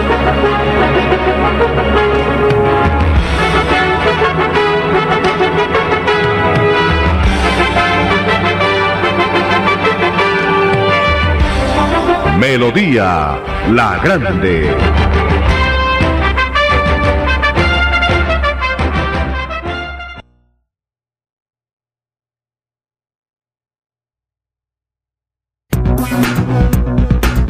Esta hora presentamos Hablando con el abogado. Hablando con el abogado. A partir de estos momentos, comuníquese a través de las líneas 630-4870 y 630-4794. Reciba toda la información y asesoría para sus problemas jurídicos con la dirección del doctor Iván Darío Calderón, abogado egresado de la Universidad Industrial de Santander con especialización en Derecho Comercial. Sean todos bienvenidos.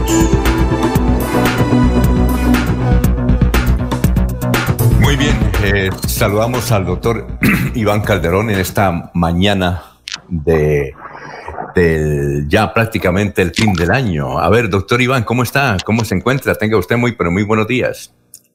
Hola, muy buenos días, Alfonso. Un saludo muy especial a usted y a todos nuestros oyentes que a esta hora se sintonizan con nosotros. Y sí, ya en el último mes del año, eh, con muchas ganas pues de rematar el, el, año de la mejor forma y pues sobre todo resolver las inquietudes jurídicas que puedan llegar a tener todos nuestros oyentes. Muy bien, eh, vamos a recordar los teléfonos para que los oyentes nos llamen aquí a Radio Melodía y damos el perfil también aquí de Radio Melodía en Facebook para que nos escriban. Los teléfonos son 630-4794, 630-4870 y el teléfono eh, es el 300, el del doctor, que lo pueden llamar después de las 6 de la mañana, perdón, de las 8 de la mañana de hoy y todos los días. Es el 300, el 7, 4S6 y el 37.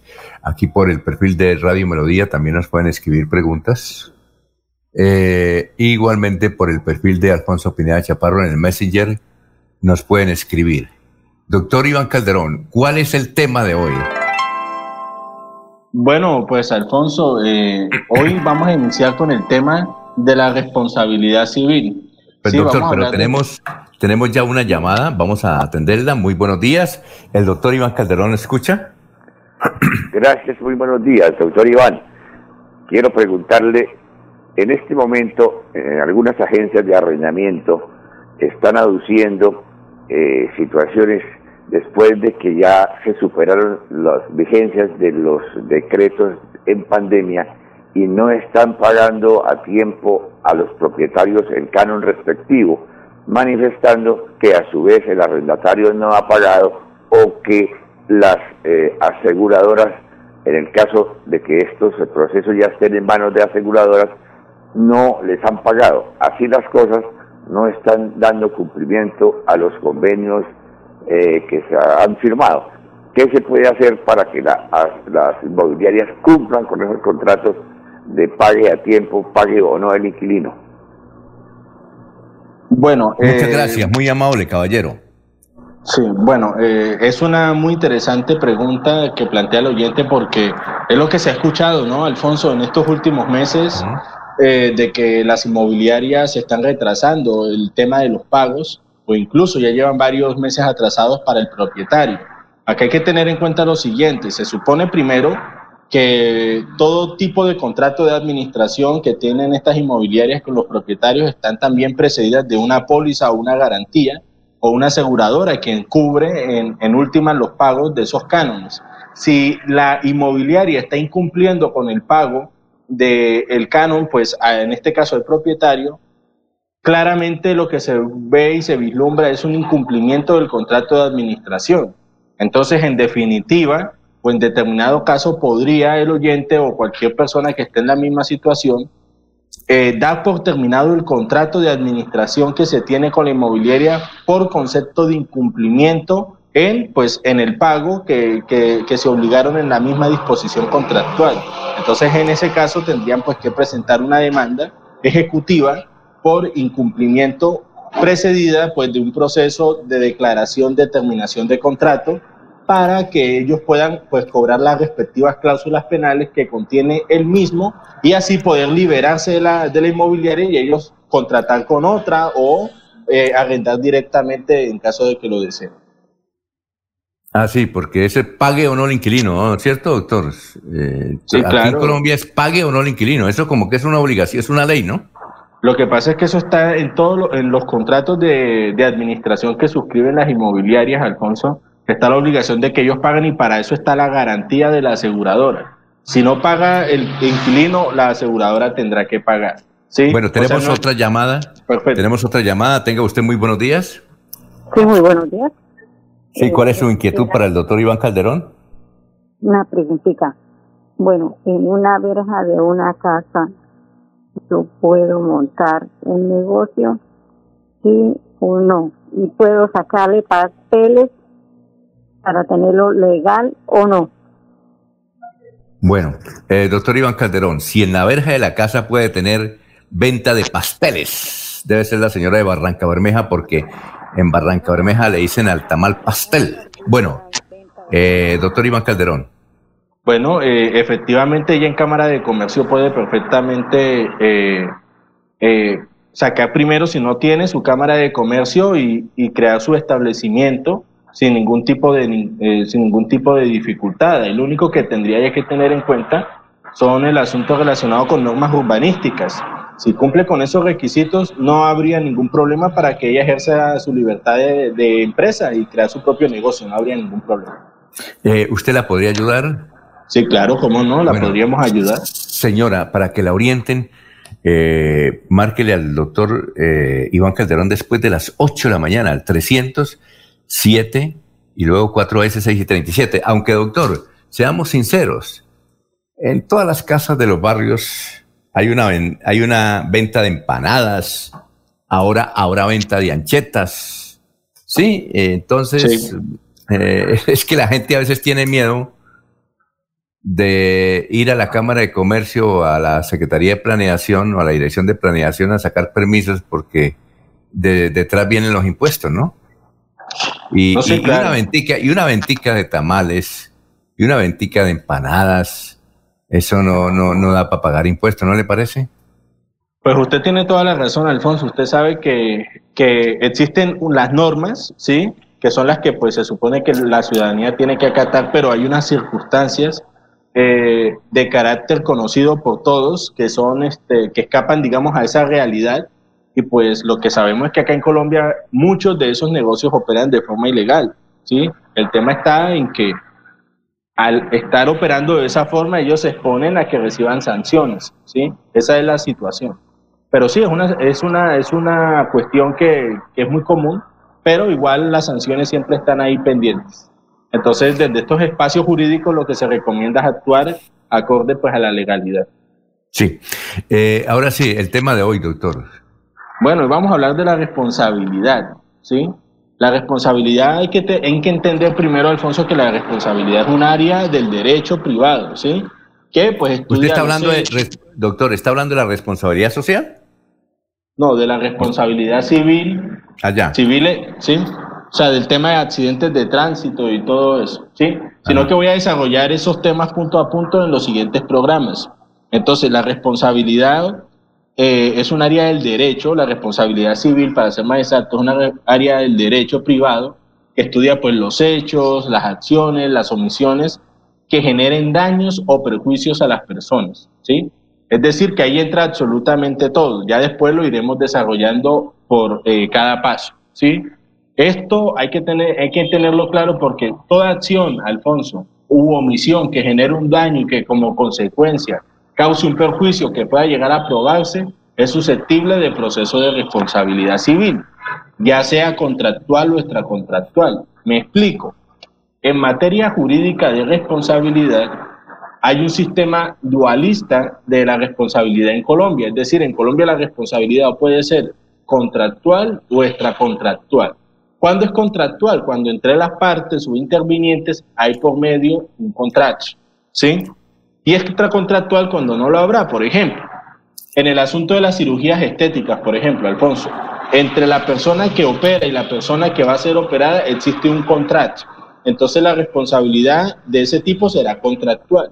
Mientras que si existe un accidente de tránsito, ahí la responsabilidad será extracontractual porque no media ningún contrato y es por el hecho del accidente, del incumplimiento o la infracción de los deberes de, de, las obligaciones de tránsito, que se genera un perjuicio y pues debe ser indemnizado. ¿sí? Entonces, al explicar eso, la responsabilidad civil contractual o extracontractual, ya todos debemos tener claro que esas son las únicas formas de responsabilidad. Hay otros tipos de responsabilidad, claro que sí, está la responsabilidad penal, pero no la vamos a tocar el día de hoy está la responsabilidad contenciosa administrativa que está derivada pues también por los daños, por las acciones u omisiones que comete el Estado. ¿sí? Cuando ya interviene el Estado pues ya se estará hablando ya de falla en el servicio, de un daño antijurídico que se puede haber causado y pues ya se ejercitaría un medio de control denominado reparación directa. Entonces, para actividades entre particulares se inicia son procesos de responsabilidad civil extracontractual y para personas que han sufrido un daño como consecuencia de la acción, omisión o extralimitación por parte del Estado, se iniciará un proceso de reparación directa. ¿sí? Entonces esos tienen sus términos totalmente diferentes y pues más adelante los vamos a desarrollar. ¿sí? En materia penal, finalmente, Alfonso, como a manera de introducción, también se pueden cobrar perjuicios, pero ya es cuando se ha dictado un fallo condenatorio que está en firme contra una persona Entonces, una vez finalizado esto, se puede iniciar el incidente de reparación integral en donde las personas podrán cobrar perjuicios a esta persona que fue declarada condenada en un proceso penal sin antes manifestar que usted no puede andar cobrando perjuicios en lo penal y en lo civil al mismo tiempo, porque eso generaría un enriquecimiento injusto. Entonces usted tiene que escoger alguna de las dos vías para pedir sus perjuicios. Oye, doctor, eso, eso de cuando se vayan a hacer cirugía estética y hacer contrato, eso es supremamente delicado, ¿no, doctor? Porque ahí eh, está exponiendo la vida la paciente, ¿no? Mire cuánta gente no ha muerto eh, por esas intervenciones quirúrgicas, ¿no le parece? Sí, claro, Alfonso, eso es un contrato delicado y aparte porque en materia de responsabilidad la, la jurisprudencia entiende que es un contrato de resultados, es decir, usted se somete al quirófano para ponerse más senos, para aumentar este, la cola, y si, eso, y si esos resultados no se dan, inmediatamente se ha cometido un daño, ¿sí? O incluso cuando se genera o se causa la muerte de los pacientes o las pacientes, eso genera responsabilidad y es algo muy delicado y que en el transcurso de los demás programas explicaremos. Muy bien, recordamos que el que el que inventó la cirugía plástica es un francés y él decía que cuando la cirugía plástica eh, se utiliza para otros menesteres, porque él la creó fue para salvar vidas y no para arreglar figuras, él dice que tarde o temprano la persona que se ha hecho un tipo de cirugía plástica o de cualquier otra característica para que su cuerpo sea una figura, tarde o temprano, en pocos años, le genera una enfermedad y muere, y muere por ella. Lo dice en una revista francesa. Muy bien, doctor. Eh, aquí nos eh, escribe Julián. Dice, ¿me pueden dar eh, cómo hago para que mi abuela, mi madre y yo podamos sacar la nueva cédula? ¿Usted tiene algo de eso o, es una tarea que le dejamos para mañana? Porque le cuento que yo tampoco sé cómo es eso de la nueva cédula. Pues sí, Alfonso, le cuento que eso quedará para mañana porque es algo demasiado nuevo, ¿sí?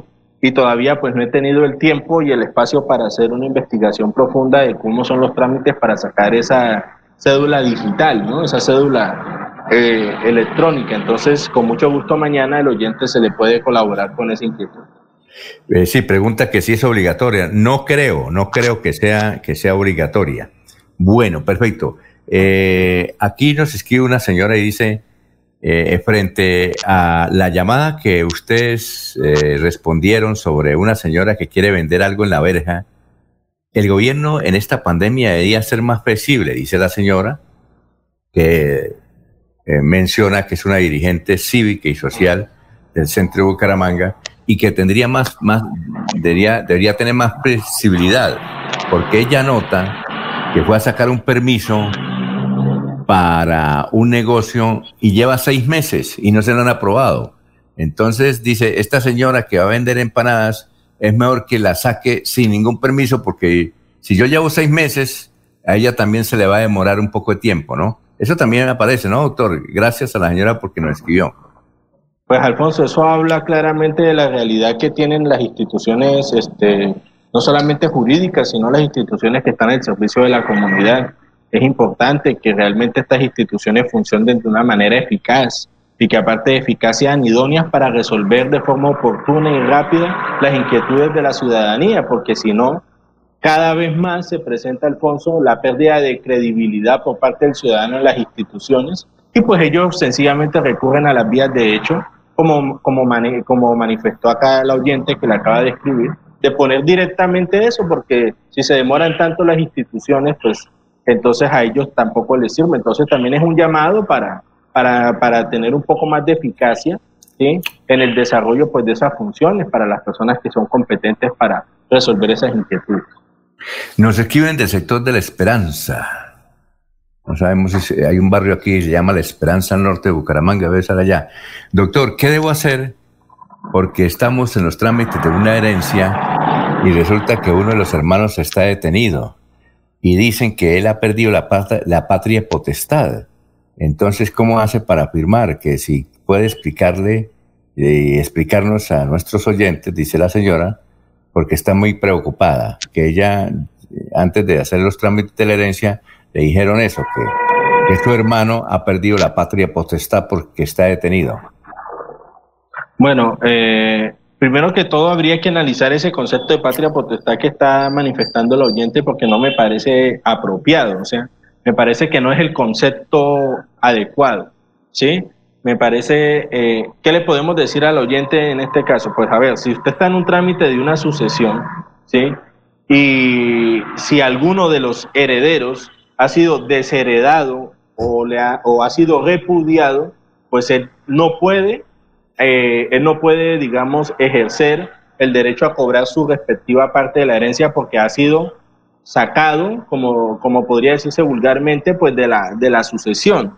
¿Por qué? Porque el desheredamiento se causó ya sea porque el, familiar, la persona que falleció en vida, mediante testamento decidió que esta persona incurría en una de las causales que establece el Código Civil para desheredamiento, o sencillamente alguno de los herederos intentó repudiarlo también por las mismas causales.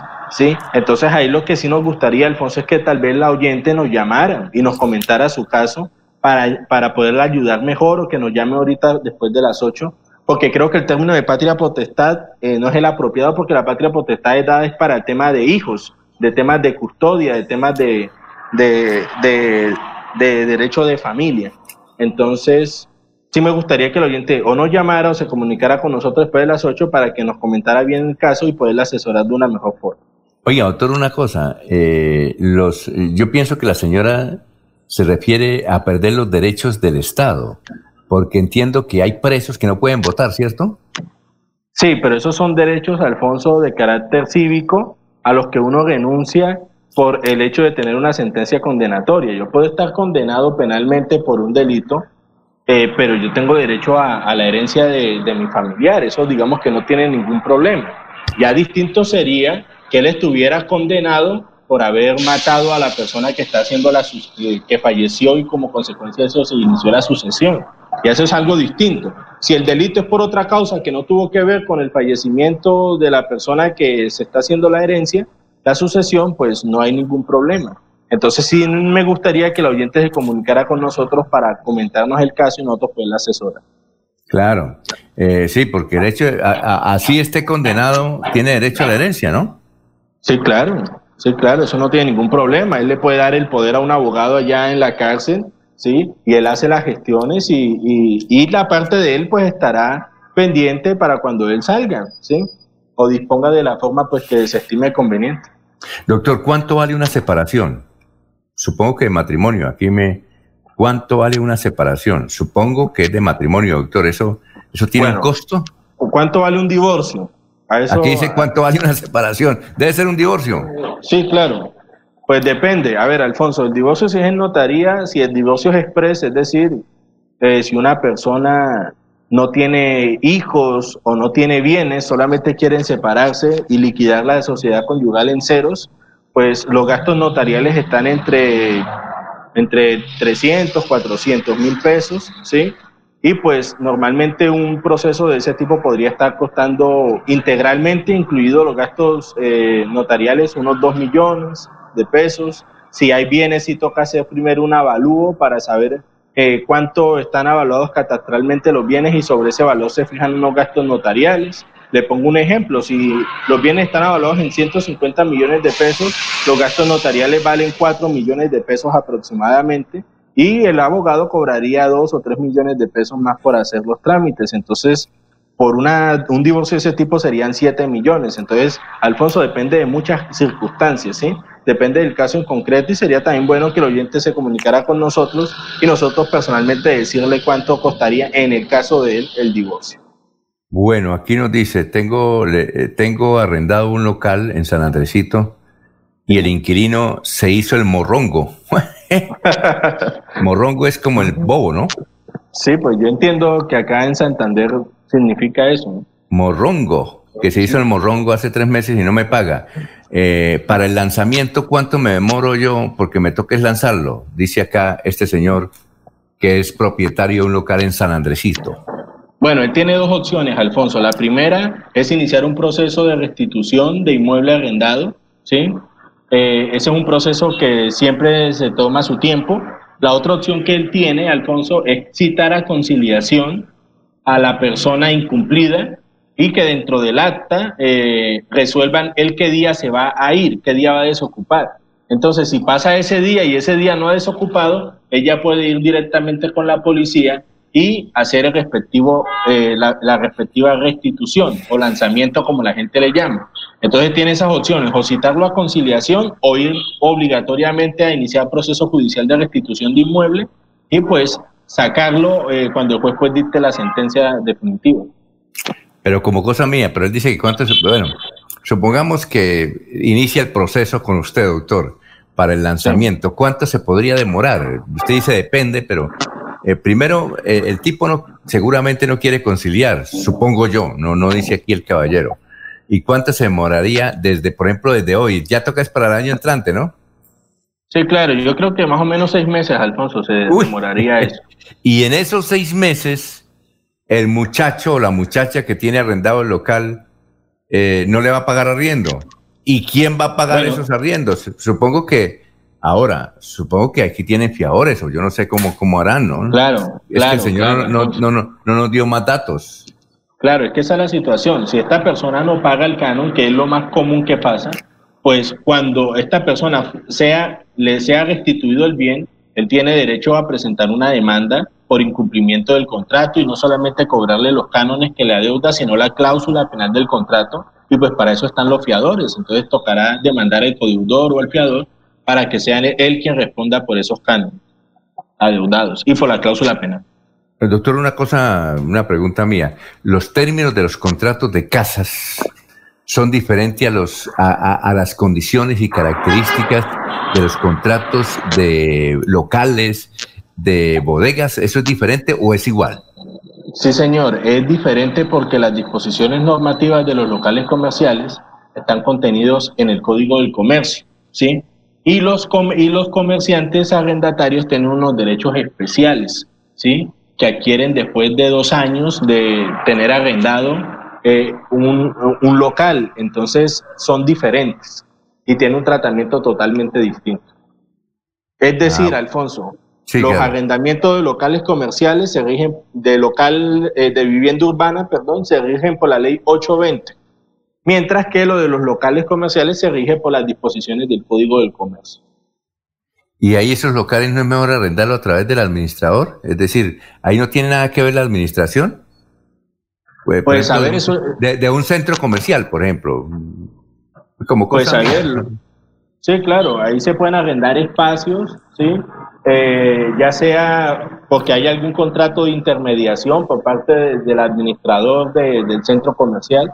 Ahí lo que toca es mirar es eh, la forma contractual en la que se pactan este tipo de contratos para saber quiénes son los legitimados para iniciar las respectivas acciones judiciales. Muy bien, doctores, ya estamos llegando al final. Saludamos a Rodrigo eh, Cárdenas. Rodrigo Cárdenas dice que todos los días nos escucha porque tiene cosas interesantes este programa Hablando con el Abogado. Bueno, doctor, muy amable. Bueno, muchas gracias, Alfonso. Mañana seguiremos hablando de la responsabilidad. Mañana hablaremos de las obligaciones de medios y de resultados en materia de responsabilidad civil. Es un tema muy interesante para que todos los oyentes que estén incursos en alguna situación parecida, nos llamen, nos contacten nosotros con mucho gusto los asesoramos. Que Dios los bendiga y que tengan un excelente día, Alfonso. Y el teléfono a partir de la ya lo pueden utilizar, el del doctor, llámanos directamente 300, luego el número 7, 4 veces 6 y 37. Doctor, que pase un buen día. Muchas gracias, Alfonso, igualmente para usted. Sigan en melodíaenlínea.com y 1080 AM. Los invitamos a una próxima emisión de este su programa Hablando con el abogado. Hablando con el abogado. Comuníquese durante todo el día con el doctor Iván Darío Calderón al celular 300 766 6637 300 766 6637. Agende su cita y reciba la solución a su problema jurídico. Gracias por la sintonía.